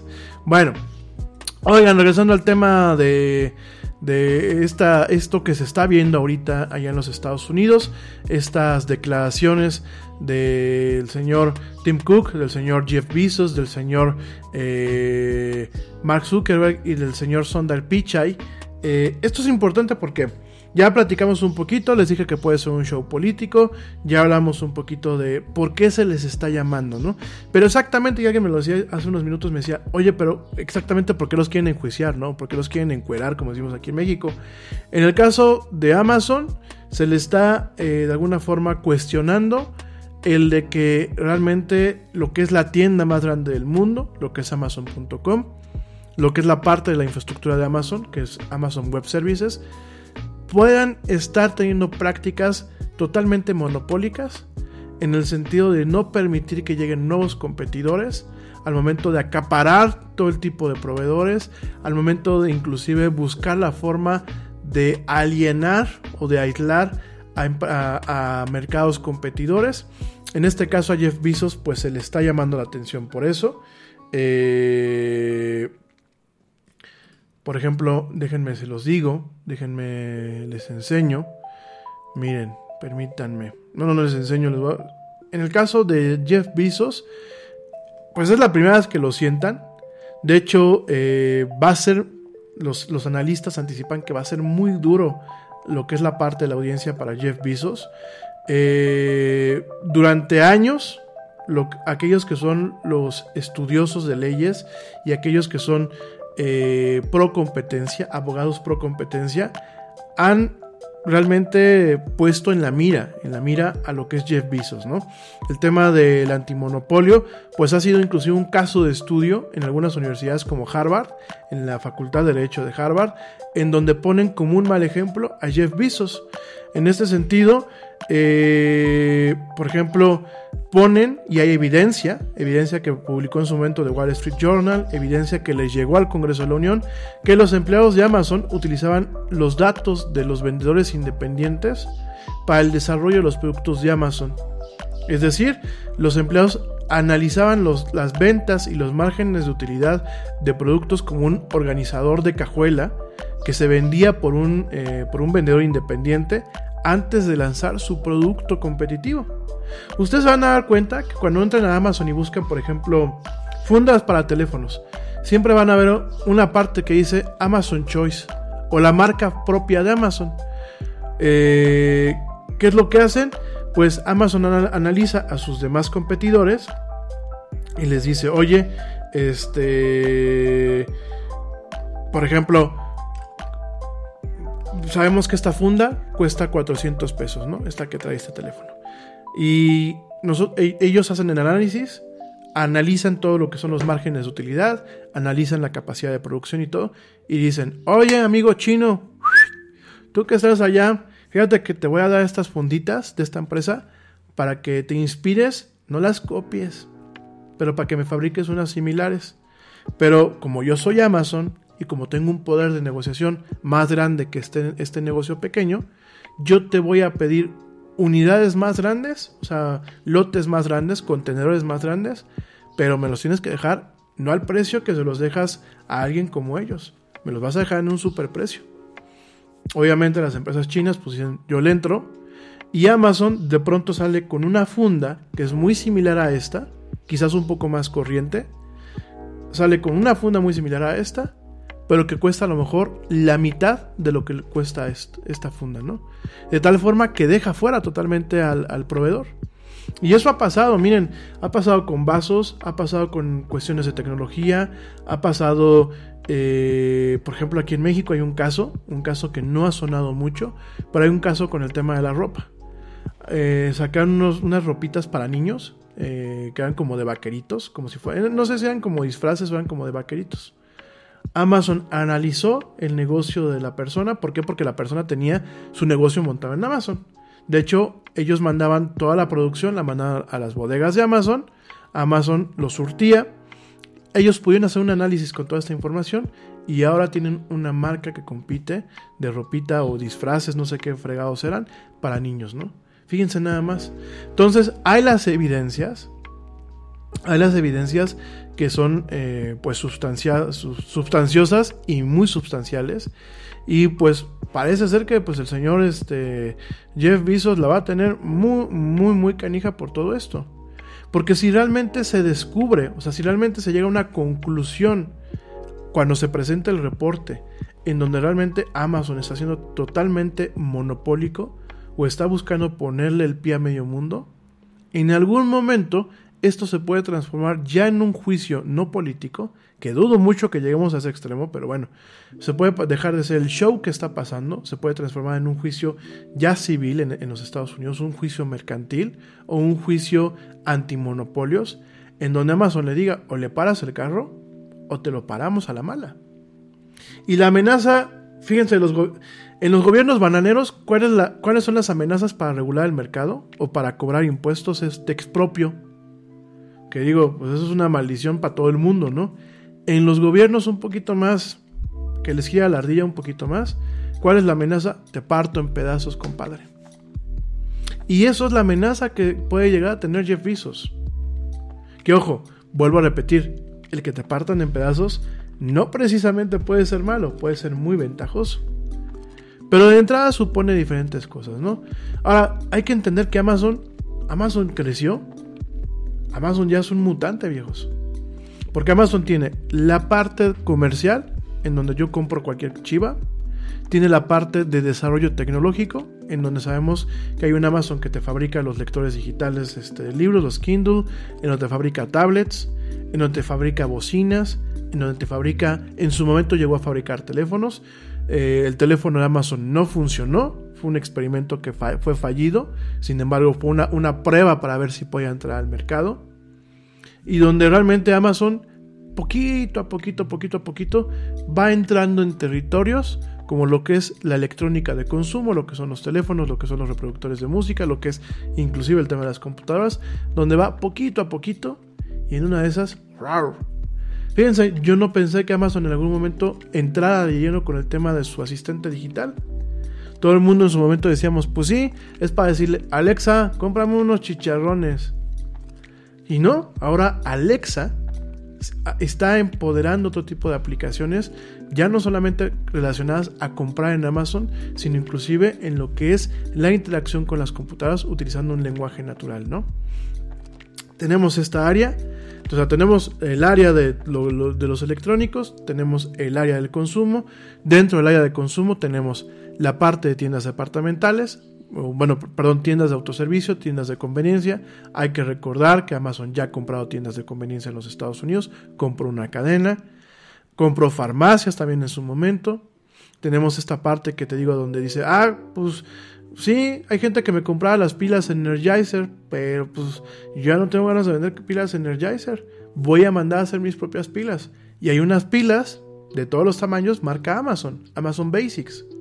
Entonces tienes la parte de consumo y además tienes la parte donde Amazon dice, yo te vendo a ti, desarrollador, eh, empresa, startup, lo que seas, te vendo el soporte logístico para que tengas tus operaciones en la nube todo lo que es Amazon eh, Cloud Services y Web Services, pues eso también es una división grande. O sea, tenemos a un monstruo. Yo pienso que si tú fuiste lo suficientemente astuto para llevar a tu empresa a ese nivel, se te debe de reconocer y, en teoría, en mi cabeza yo digo, pues está padre que te dejen en paz. Pero también lo padre se acaba cuando en vez de decir yo llegué hasta aquí, porque fui visionario, porque supe entender este mercado, porque le invertí a la investigación y el desarrollo. Lo feo o lo, malo, lo, malo o lo mezquino es cuando, ah, pues mira, el, Yeti y la abuelita están queriendo poner una boutique de, de ropa, de ropa para Yetis. Y yo sé que el mercado de los Yetis, pues es bastante bueno. Pues miren, les voy a poner el pie no solamente me dejan dinero de las transacciones que hacen, porque por supuesto cuando tú tienes una tienda en Amazon, Amazon recibe una comisión. Y, y, ¿cómo se llama? Recibe comisiones por este por, por cada venta. Ah, no, pues yo quiero venderlo completamente, no quiero ser su intermediario. Yo quiero venderlo completamente y se lo voy a copiar. Y en ese sentido se volvieron como chinos. Ya se, se copian las cosas a los chinos, ¿no? Sí, por ejemplo, Aquí dice mi amigo Rod, ¿no? Tiene todo lo de Amazon Basics, ¿no? Lo de las baterías recargables que vienen hasta con su cargador, este, los cables, los hubs de USB, las fundas, vienen hasta las toallas. Nosotros aquí en la del nos gusta esta marca, no les estoy haciendo ninguna promoción porque Size no nos compran, este, no nos paga, no nos paga este eh, patrocinio. Pero yo les recomiendo que para limpiar pantallas, las pantallas de sus electrónicos que son muy delicadas, sobre todo las, las máquinas Mac, tienen un problema, que tienen este recubrimiento antirreflejante y que con cualquier cosita ya se los estás quitando y se queda manchada la pantalla. Entonces yo les recomiendo esta, digo, no es comercial, estas son las de Carl Zeiss, es una empresa alemana que hace lentes y ópticas e instrumentos para, para los médicos y hace estas toallitas. No son la quinta maravilla del mundo y se tiene que tener mucho cuidado cuando se limpian de todos modos las cosas para no rayarlas. De hecho mi sugerencia es agarran primero, compran un bote de, de aire comprimido, sopletean bien toda la superficie y ya que vean que no hay muesca de polvo, entonces agarran una de estas toallitas o dos y limpian lo que es la pantalla, ¿no? Pues fíjense que hasta Amazon ya tiene su propia, su propia línea de estas toallitas limpiadoras, que en esencia no tienen mucho chiste, ¿eh? En esencia son toallitas eh, de papel filtro o de papel no abrasivo con una solución de alcohol este, isopropílico a una concentración, ¿no? Digo, uno aquí en México va a la, óptica y te regalan una cajita cuando compras tus anteojos. Te regalan una cajita de unas toallitas que se llaman Luxil, ¿no? Pero en el caso de, pues, estas son más especializadas, quizás la forma en la que está hecha la toallita y, la concentración de líquido, pues es un poco más, más sensible con los electrónicos, ¿no? Entonces, ¿qué pasa? Pues Amazon dijo, ah, ya me cansé de estar vendiendo toallitas limpiadas de las demás empresas. Las sigo vendiendo porque no, no dejan de generarme dinero, pero voy a lanzar dentro de mi línea Amazon Basics, voy a lanzar mi propia mi propia línea de toallitas limpiadoras, ¿no? Que no son de la misma calidad, pero ahí están compitiendo. Por ejemplo, aquí me dice mi amigo Rod, eh, USB, este, teclados, mouses, cables HDMI, sí, adaptadores, no recomiendo los adaptadores, está, hay unos adaptadores de un puerto que se llama Thunderbolt a HDMI, no recomiendo los de Amazon, hay otras marcas. Lo digo porque eh, en su momento quise conectar mi máquina utilizando unos adaptadores y nunca me dio, nunca me funcionó de forma adecuada, ¿no? Entonces, fíjense todo eso, o sea, todo eso pues obviamente está teniendo repercusiones y por eso se les están investigando, ¿no? Eso es por el lado de Amazon, ¿no? Por el lado de Apple, por el lado de Apple, ¿qué es lo que está pasando? Por el lado de Apple tenemos la parte en donde se investiga el tema de la App Store, la, tienda de aplicaciones de Apple tiene muchos bemoles, tiene una, comisión del 30%, que muchas empresas pues han de alguna forma rebatido que empieza a ser incómoda. Es decir, si yo quiero vender algo a través de eh, App Store, una aplicación o contenidos a través de la aplicación, Apple me dice, sí, compadre, pero Kyle, 30%. Y en algunas operaciones, a lo mejor a mí en mi cabeza digo 30%, 30%. Pues sí, cuando tú ves una aplicación que se vende a lo mejor en 5 dólares, en 10 dólares, vamos a pensar en 200 pesos, 200 pesos, y te está quitando 30 pesos, pues sí, sí, sí te mata un poco la utilidad, ¿no? Yo creo, yo entiendo que Amazon, perdón, que Apple tiene que cobrar porque ellos están poniendo la infraestructura de lo que es la, la App Store para sus teléfonos. Me queda muy claro. Pero el ecosistema de Apple se ha visto beneficiado a partir de las aplicaciones. Es un círculo, es un círculo virtuoso. Si no hubiera aplicaciones, los iPhones no, no, no, tenían el impacto que tienen ahorita. Uno compra un iPhone porque vienen aplicaciones, ¿no? Porque tienes el Uber, porque tienes el Spotify, porque tienes Netflix, porque tienes de todo. ¿Qué fue lo que pasó con Microsoft? Microsoft tenía muy buenos teléfonos, sobre todo cuando compró Nokia. Tenía un sistema operativo que a mí me gustaba mucho, que era Windows Mobile. No era la quinta maravilla del mundo, pero funcionaba, pero no tenía aplicaciones. Los desarrolladores no hacían nada para estos teléfonos. Por eso se murió este ecosistema. Por eso Android y iOS funcionan, porque hay aplicaciones. Yo entiendo que es un beneficio y que Apple dice yo pongo una plataforma, yo la mantengo, yo, yo, este, yo absorbo los costos de mantener la plataforma, la plataforma del App Store, pero me parece que ya se ha pasado.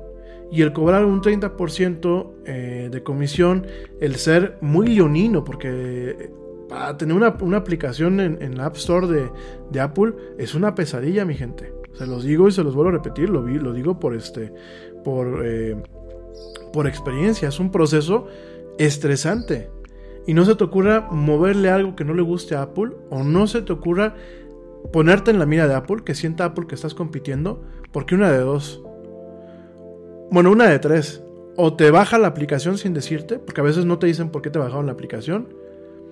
O te, o te compra y te disuelve, Que bueno, pues, te compra el suelo, pues ya dices, oye, me compró por mil millones de dólares, pues ya me retiro, ¿no? Ya, quédate con mi aplicación, ¿no?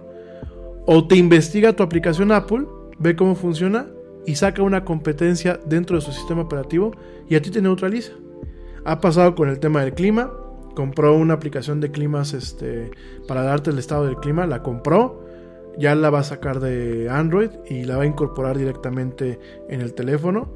Siri, para la gente que no sepa de dónde vino Siri, Siri fue una creación independiente.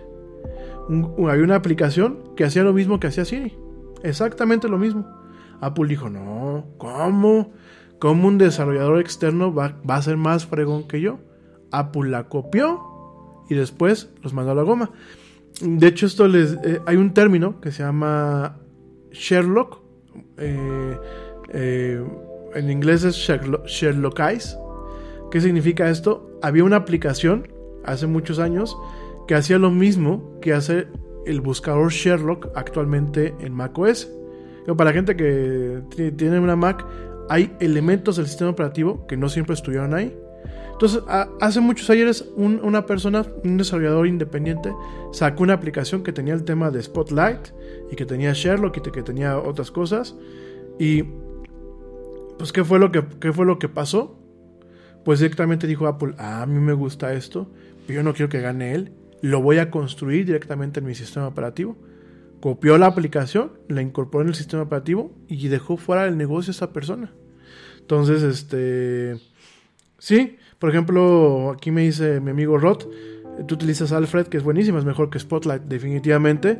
Yo no la quería poner, yo sigo utilizando Spotlight en mi máquina, en mis máquinas, pero definitivamente Alfred es muy bueno, porque aparte de buscar dentro de lo que es en la máquina, te permite buscar fuera de la máquina y te permite programar ciertas acciones. Y coincido contigo, justo como no pudo con el tema de los, de los mapas, porque bueno, pues realmente Google Maps eh, tiene su propia, su propia división para el tema de, mapas. Eh, en su momento hay que recordar que Waze, que es una empresa israelí, Waze fue adquirida por Google y por eso ya es parte de. Y es lo que han hecho las grandes empresas, ¿no? Por ejemplo, eso es un problema, ¿no? Waze, pues Waze era una plataforma que funcionaba de forma óptima, ¿no? Eh, funcionaba de una forma independiente. Yo me acuerdo que Waze la encontrabas en cualquier plataforma. De hecho, había una, en su momento ya para Windows Mobile. ¿Y qué fue lo que pasó cuando Google la compró? Dijo, pues tú me vas a dejar fuera Microsoft. Y de hecho entre Apple y, Google a su manera y de forma artificial fueron simbrando lo que es la plataforma de Microsoft, lo que era Windows Mobile.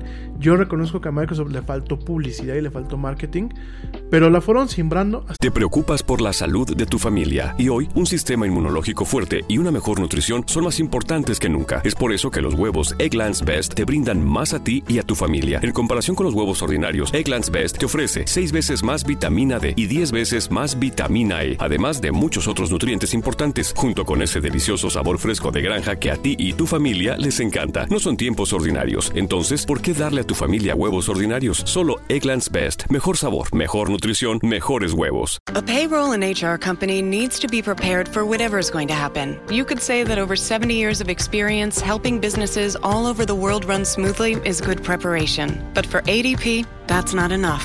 To make sure millions of people are getting paid on time and in compliance, we're staying on top of each new piece of legislation. So when it comes down to it, ADP isn't just a payroll and HR company. We're the company that helps you navigate the complexities. ADP, HR talent, time, benefits, and payroll, informed by data and designed for people. Hasta que la tronaron. Y muchas de, de forma artificial.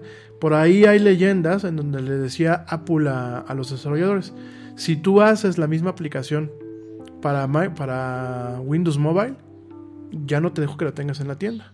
Entonces, ¿qué pasa? Pues muchas veces los, desarrolladores, como viven de eso, pues dicen, este, no le muevo, ¿no? Entonces, a Apple se le está persiguiendo por esto, por el tema del App Store. De hecho, en, en los iPhones no tienes, este, no tienes más alternativa que usar la App Store sí o sí. No hay más. Eh, no puedes cargar aplicaciones eh, de forma legal o de forma fácil eh, por un lado, lo que se llama side loading, no lo puedes hacer. En, Google sí, en Android sí, en iOS no. Y sobre eso están diciendo, oye, ¿sabes que eres monopolio, compadre? Te vamos a investigar. Y a lo mejor vas a tener que abrir el iPhone para que la gente pueda instalar aplicaciones desde otras partes. Esa puede ser la consecuencia. Oigan, me voy al último corte comercial. Ya no me tardo nada, ya estamos en la recta final de este programa. Eh, te recuerdo mis redes sociales, en Facebook me encuentras como La Era del Yeti, en Twitter me encuentras como arroba el Yeti oficial y en Instagram me encuentras como arroba La Era del Yeti. No me tardo, ya vuelvo y regresamos con esta recta final en esto que es La Era del Yeti. No tardo.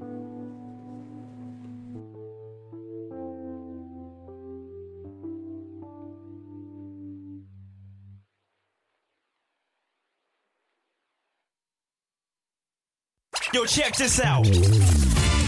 Este corte también es moderno. No te vayas.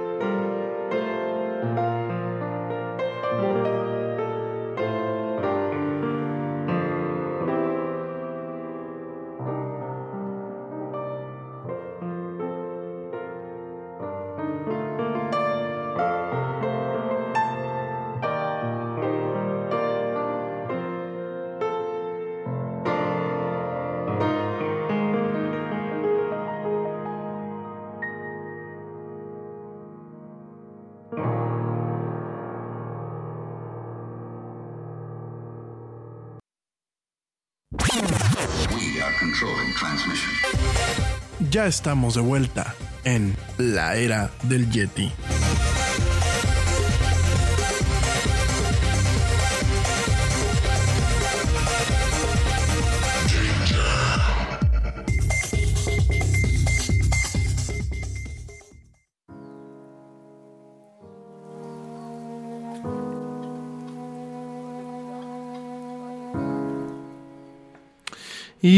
Estamos de vuelta en esto que es la era del Yeti, en la última, el último fragmento del programa.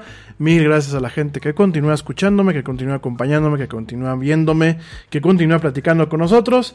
Eh, tenemos por aquí, bueno, comenta mi amigo Rod que eh, te deja, pero el tema, que el tema que tienes es que no puedes actualizar automático ni nada de eso. Sí, efectivamente puedes cargar algunas tiendas en, en el iPhone. Eh, de hecho, hay un proceso que se le conoce como jailbreak, que es como quitarlo de la prisión. Lo puedes desbloquear totalmente y, cargar unas tiendas. Hay una tienda que se llama Cydia, que bueno, te permite cargar diferentes aplicaciones que no están autorizadas por Apple. Pero por supuesto, pierdes la garantía, pierdes el tema de las actualizaciones automáticas, pierdes diferentes cosas, ¿no? Entonces, parte de lo que te estaba yo comentando es eso, ¿no? Estamos viendo un, un juicio político de momento en donde directamente a este tipo de empresas, en el caso de Apple, ya, platicamos de Amazon, en el caso de Apple se le está enjuiciando por el tema de, eh, de la App Store, ¿no? ¿Qué pasa? Sigue Facebook y sigue Google. En el caso de Google y de Facebook, directamente eh, se están enjuiciando por dos cosas. Primero, por la preponderancia que tienen. En el caso de Google, el tema de la preponderancia en el tema de la publicidad digital. Además de ser pues, el principal buscador eh, al día de hoy. Obviamente, yo puedo decir, bueno, tuvieron ellos el mérito de construir un buscador que funciona de forma adecuada. Porque si nos, si nos vamos a la competencia, por ejemplo, está DuckDuckGo, que bueno, DuckDuckGo jala. Pero no tiene la misma calidad en los resultados que tiene Google. Bing de Microsoft, que yo creo que ese, yo siempre lo digo de una forma muy humilde, pero yo creo que Microsoft tendría o que mejorarlo o que poner a dormir Bing. Porque definitivamente en, calidad de resultados no compite con lo que ofrece Google, ¿no? En ese sentido yo entiendo la visión y la inversión y desarrollo que han tenido en, en, estas diferentes áreas, ¿no? Sin embargo, en el tema de la publicidad ha sido muy, muy, muy agresivo eh, Google realmente eh, le ha quitado capacidad a las startups y otras, y otras empresas que se dedican a, la publicidad digital de realmente poder entrar o de poder hacer un, sesgo. Y eh, directamente ese sería un, tema que se le va a cuestionar a Google. La otra parte es Android. por ahí se sabe que Android pues también tiene en algunas cuestiones un poco de, tintes antimonopólicos, perdón, tintes monopólicos. ¿Por qué? Porque Android, eh, para que yo, miren, Android es un, es un bicho muy curioso. Android tiene dos, digámoslo así, dos facetas. Tiene una faceta que es open source o de código abierto, que es el Android Open Source Project, el AOPS, perdón, AOSP. Es una iniciativa que tiene donde pues tú llegas y dices, oye, yo quiero modificar esto de Android para que pueda funcionar en mi reloj, o pueda funcionar en mi tostador, o pueda funcionar en mi spinner, ¿no? Entonces, ¿qué haces? Tú aportas código, bajas el código, lo modificas y ya, ¿no? Esa es la parte, digámoslo así, del código abierto de Android. Porque mucha gente cuando le dices, oye, es que yo prefiero el ecosistema de Apple. No, es que Android es código abierto y la revolución digital. Y bueno, ya sabes cómo es el tema, ¿no? Tienes esta parte. Pero ¿qué pasa? Google te dice, ah, ok, tú quieres Android en tu, en tu teléfono. Mucho de lo que en ocasiones parte de lo que tú aprovechas de un teléfono con Android, más allá de las cuestiones técnicas, es el ecosistema que Google ha creado. Tienes Gmail, tienes YouTube, tienes este, obviamente Hangouts, tienes chats, tienes Calendar, tienes los servicios que te da Google, ¿no? ¿Qué es lo que te dice Google? Sí, tú puedes tener Android en tu teléfono, pero para que tú puedas ofrecer esos servicios, tienes que tener un acuerdo conmigo. Y te tienes que ajustar a una serie de parámetros y de cuestiones que yo te voy a marcar. Y si tú vas a, poner una capa de personalización, que es lo que hacen prácticamente todos los fabricantes de teléfonos hoy en día, en el caso del campo de Android. Se pone una capa de personalización. Por eso la experiencia no es igual en un teléfono Huawei, en un teléfono OnePlus, en un teléfono Samsung, en un teléfono Sony. Si bien eh, es la misma plataforma y puedes cargar las mismas aplicaciones y los patrones de funcionamiento son los mismos, la experiencia cambia. ¿Por qué? Porque en el caso de Samsung tienen su propia capa de personalización. TouchWiz, así se llama, ¿no? En el caso de, Huawei, tienen una que se llama IMAI o IMEI, no me acuerdo cómo se llama. En el caso de Sony, pues utilizan algo que es prácticamente bare bones, casi no tiene nada de personalización, y así. Y les dice Google, sí, pero tú tienes que cumplir con ciertos requerimientos para que tú puedas tener la versión de Android que te va a permitir conectarte a la Play Store, es decir, la tienda de Android para bajar aplicaciones. Te va a permitir utilizar Gmail de una forma integrada en la plataforma y utilizar todos los servicios sin que tengas muchos rollos. ¿Qué es lo que ha pasado? Por ejemplo, Amazon ahí tuvo una disonancia. Y de hecho Amazon en sus dispositivos, en las tablets Fire, Fire este, HD, que son tablets, ellos manejan su propio sistema, o sea, es Google, es, es Android, el sistema operativo, pero tienen su propia tienda y tienen sus propios eh, mecanismos para poder aprovechar esa, esa, esa distribución o esa versión de Android, ¿no? Entonces, a Google se le está juzgando no solamente por eso, eh, no solamente tienes estos puntos del tema de eh, el tema de la publicidad, el tema de ser un preponderante con el tema del buscador, sino tienes la parte también de Android. Y es la parte que se le está investigando también, en este caso a Google. Eh, asimismo, hay que recordar que Google pertenece, o sea, Google en sí mismo es una empresa. Pero Google creó, mañosamente, creó una empresa operadora que se llama Alphabet. Y a través de Alphabet tú puedes, Google puede monopolizar ciertas operaciones sin que digan, no, fue Google directamente. Ah, no, fue Alphabet, fue la empresa madre, fue la empresa operadora. ¿Y qué pasó? Nos hemos dado cuenta que, por ejemplo, en el tema de la automatización, en la automatización casera, Google ha comprado empresas como Nest, que hace termostatos y ciertas cámaras, eh, como Ring, que hace los timbres, este, los timbres con videoportero.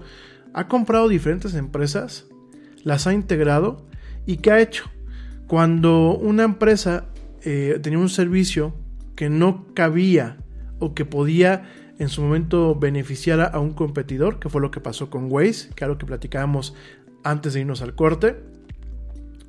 ¿Qué, ¿Qué, es lo que fue lo que pasó? Dijo, yo compro la empresa y como sé que le va a pegar de una forma artificial a mi competidor, le voy a quitar de ese segmento el producto, ¿no? Entonces, se está investigando por eso a Google, se está investigando por eso a Amazon, se está investigando por eso a Apple. Y por último, Facebook. El tema de Facebook es más peleagudo. De hecho, por el, tiempo que traigo ya en el programa, ya no me va a dar tiempo de platicarlo completo. Eh, el tema de Facebook, pues, es una continuación. Es decir, eh, esta audiencia con el señor Zuckerberg es parte de una serie de audiencias que ha tenido el señor Zuckerberg y la señorita, este, em, esta señora, ¿cómo se llama? Sandberg, eh, Sheryl Sandberg, que es la, operadora de Facebook. O sea, Zuckerberg es el director general y tenemos a Sheryl, a Sandberg, que es como que la, la directora. Es, digámoslo así, no, no comparten el puesto, pero de forma oficial, pero operativamente hablando lo comparten. ¿Y qué pasa? A Facebook se le está investigando, sí, por un comportamiento monopólico.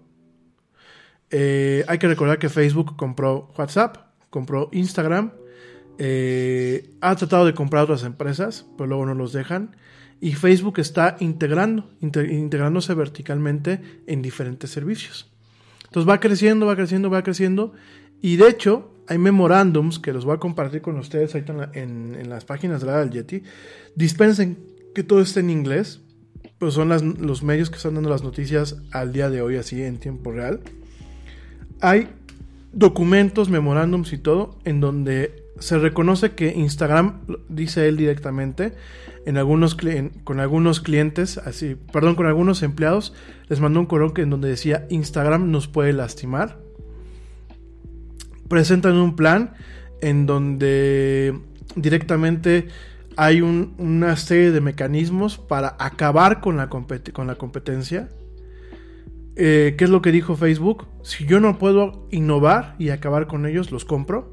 Lo que en su momento hizo Microsoft hace muchos años. De hecho, no sé si se acuerdan ustedes en Los Simpsons.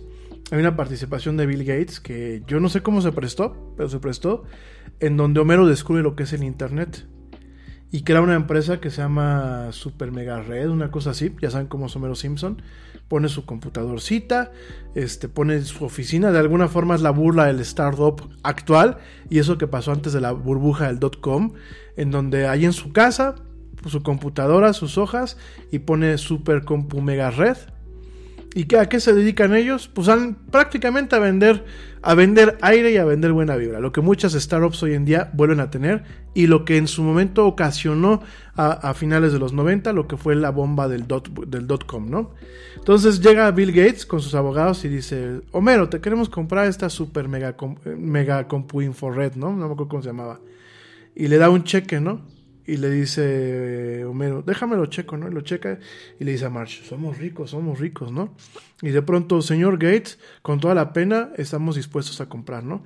Y agarra Bill Gates y dice, no, fíjate que siempre no lo voy a comprar, no me hice rico, no me hice rico comprando cosas, los muchachos. Y entonces agarran los abogados, que de pronto pues ya los ves como matones, y acaban con todo, tiran la computadora, rompen cosas y todo, ¿no? Y de alguna forma este comportamiento anticompetitivo y totalmente monopólico que tenía Microsoft en los 90 lo estamos encontrando replicado en empresas como Facebook. Entonces, parte de la investigación que se está haciendo por parte de este comité del Congreso de la Unión Americana, pues es directamente esto, es investigar a Facebook por la forma en la que se han manejado las cosas, ¿no? Y entre los coros y toda la evidencia que hay, hay correos y evidencia que se obtuvieron a través de Facebook. Miren, en Estados Unidos no es como México. En Estados Unidos, cuando tú ya eres una empresa que cotiza en bolsa, tú tienes que tener tus correos electrónicos, tienen la capacidad los sistemas de los correos electrónicos para que tengan un modo de auditoría. De hecho, empresas como Microsoft, en la parte de Office 365, hay paquetes que ofrecen un modo de auditoría totalmente, ¿no? Ya no solamente un, modo de auditoría por parte del, departamento de sistemas, sino un modo de auditoría legal, en donde Microsoft le garantiza a la persona que está haciendo la, auditoría que, lo que los respaldos de los correos que están ahí son fidedignos, que no han sufrido ningún tipo de modificación. Entonces, en Estados Unidos para cumplir con ciertos preceptos o con ciertos lineamientos que te plantea lo que es, por ejemplo, el SEC, que es la, entidad que se encarga de regular lo que son los mercados en el tema de las bolsas de valores y eso, tú tienes que tener una capacidad de disponibilidad. Esto, pues obviamente también garantiza que cuando se inicia una investigación legal, como en este caso lo hizo el Congreso americano, tú llegas con una orden, lo que en inglés le llaman una subpina, Tú llegas con una subpina y directamente le dices, yo quiero ver todos los registros como los tienes, compadre. Y esto es una auditoría. Y de ahí están sacando una serie de correos y de comunicaciones internas en donde dejan ver la mentalidad de Mark Zuckerberg, en donde él dice, yo no quiero competir, yo quiero abarcar. En el 2012 habían compañías más pequeñas que intentaban competir contra Facebook. Una de ellas se llamaba Pat y la otra Instagram. Y decía él en su correo, estos negocios están naciendo, pero ya están establecidas las redes. Las marcas ya son significativas. Y si crean, si crecen a una escala más grande, pueden ser disruptivas para nosotros. Nosotros, ya que consideramos que nuestra evaluación, y lo estoy leyendo directamente de una, una cita que están aquí apareciendo en los medios, ya que nosotros consideramos que nuestra evaluación es muy agresiva, y que estamos todavía aún muy vulnerables en la parte de las aplicaciones móviles, necesitamos neutralizar la competencia. ¿De qué forma? Adquiriendo el talento, integrando los productos y prácticamente comprándolos. ¿Qué es lo que ha hecho Facebook, Google, Microsoft y Apple? Todos en algún momento es se jalan a los ingenieros. Tú todavía estás trabajando en una empresa y te contactan. Oye, ven, te voy a invitar a tomar un café. ¿Qué te parece si te contrato más con más dinero y con mejores prestaciones de las que estás viviendo ahorita en, Facebook o en Apple, en la competencia. Por supuesto, las empresas en Estados Unidos hoy en día tienen mecanismos legales y cláusulas en los contratos de no competencia. Pero aún así, muchas veces es fácil saltarse estas cláusulas de no competencia. O es fácil o es muy difícil demostrar que tú realmente colaborando para una empresa diste información que permitiera pues ser competitiva contra la empresa con la que estabas empleado. Entonces, realmente eh, lo que estuvieron haciendo esas empresas es adquirir talento, ir desarmando, así que con un tema de robo hormiga, robo hormiga de cerebros, ir desarmando las empresas de tal forma que en algún momento llegara la, necesidad de, güey, te vengo a comprar. Y no es una opción, es la única forma en la que tú puedes sobrevivir. Entonces, bueno, realmente todo lo que están sacando son correos que tuvo Mark Zuckerberg en su momento. De hecho, bueno, hay correos entre Zuckerberg y una persona que, aquí se llama Eversman, que déjame te digo quién es el señor Eversman. Eh, ah, David Eversman, que es el, jefe de finanzas de Facebook, el Chief Financial Officer, y directamente entre ellos dos gestaron un plan para que artificialmente lean en la torre en la competencia, ya sea adquiriéndola, eh, robándole de forma eh, hormiga los cerebros o presionándolas a que sacan al mercado. Esto, puedes decir, puedes decir tú, es la ley de la selva. Eh, eh, sobrevive el, quien es, el que es más astuto. Sí, pero el problema es que esto quita poder al consumidor. Al momento que nos van quitando alternativas, nos tenemos que ir con el monopolio. Y esto es algo que pasa y lo, hemos platicado varias veces.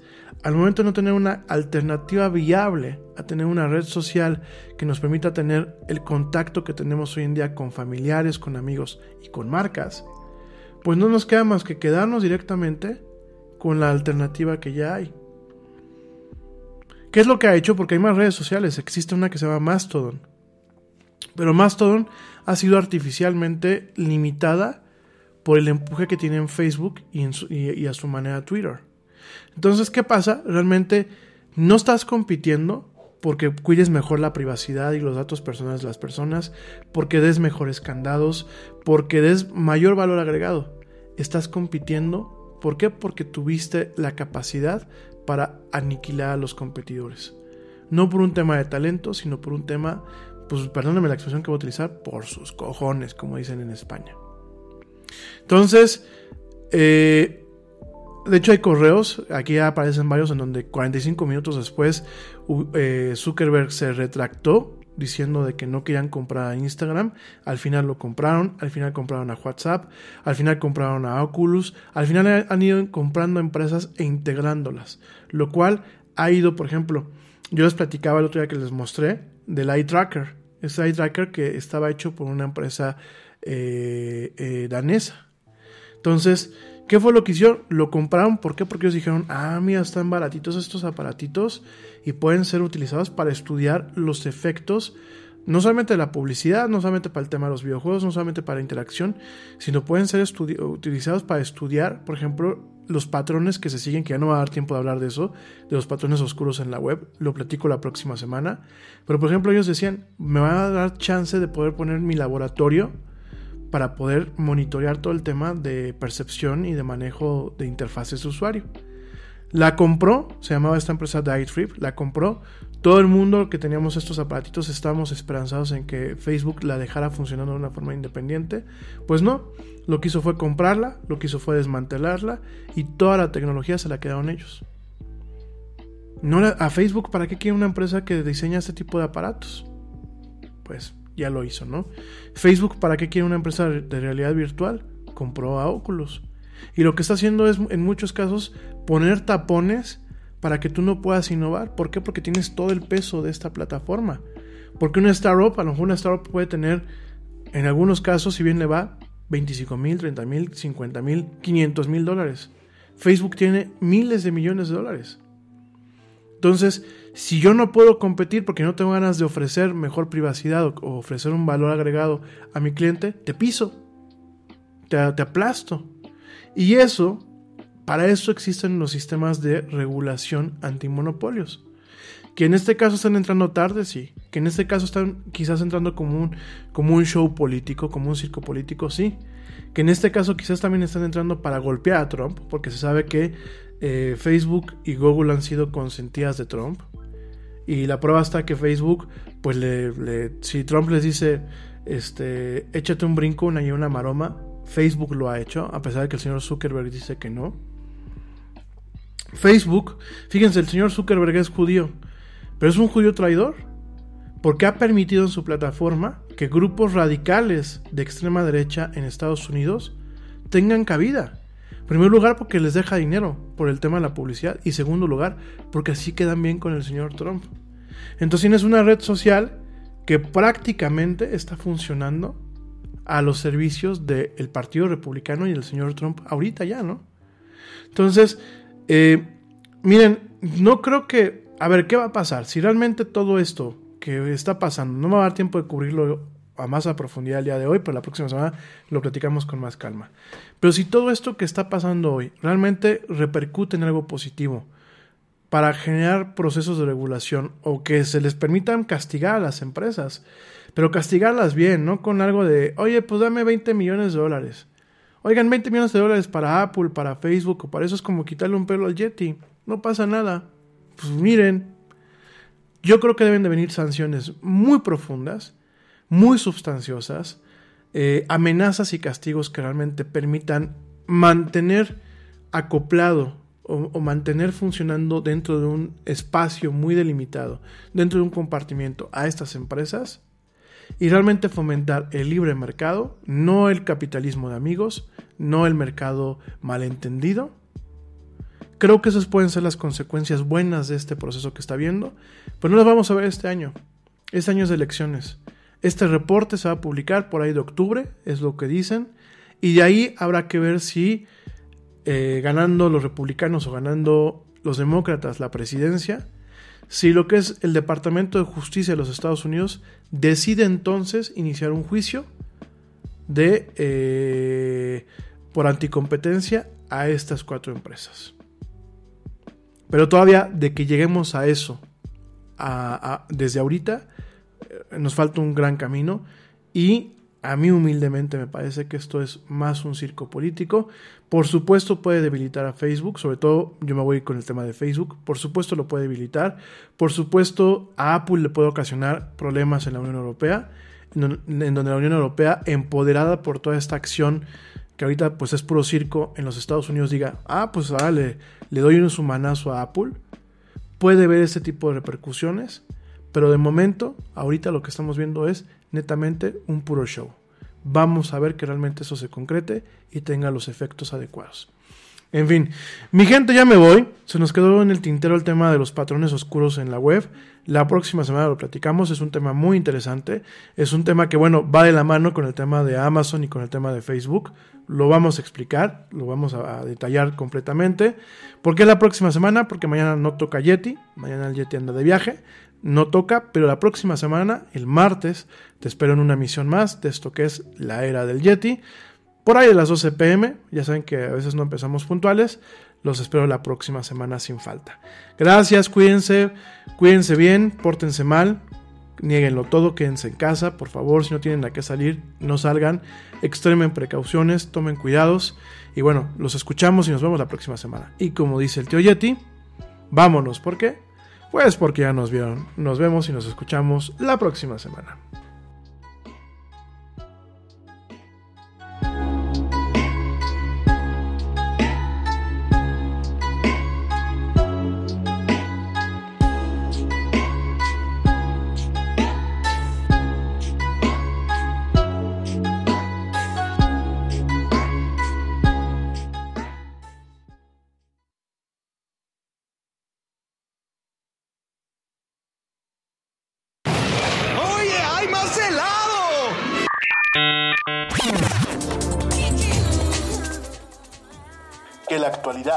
No te deje helado.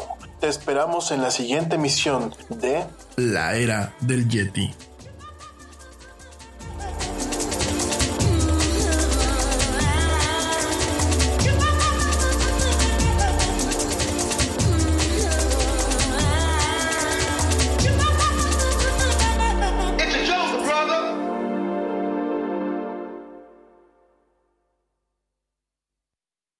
Nada es más importante que la salud de tu familia, y hoy todos buscamos un sistema inmunológico fuerte y una mejor nutrición. Es por eso que los huevos Egglands Best te brindan más a ti y a tu familia. En comparación con los huevos ordinarios, Egglands Best te ofrece 6 veces más vitamina D y 10 veces más vitamina E, además de muchos otros nutrientes importantes, junto con ese sabor delicioso y fresco de la granja que a ti y a tu familia les encanta. Todos queremos lo mejor para nuestras familias. Entonces, ¿por qué no los mejores huevos? Solo Egglands Best. Mejor sabor, mejor nutrición, mejores huevos. Te preocupas por la salud de tu familia y hoy un sistema inmunológico fuerte y una mejor nutrición son más importantes que nunca. Es por eso que los huevos Egglands Best te brindan más a ti y a tu familia. En comparación con los huevos ordinarios, Egglands Best te ofrece 6 veces más vitamina D y 10 veces más vitamina E, además de muchos otros nutrientes importantes, junto con ese delicioso sabor fresco de granja que a ti y tu familia les encanta. No son tiempos ordinarios, entonces, ¿por qué darle a tu familia huevos ordinarios? Solo Egglands Best. Mejor sabor, mejor nutrición, mejores huevos.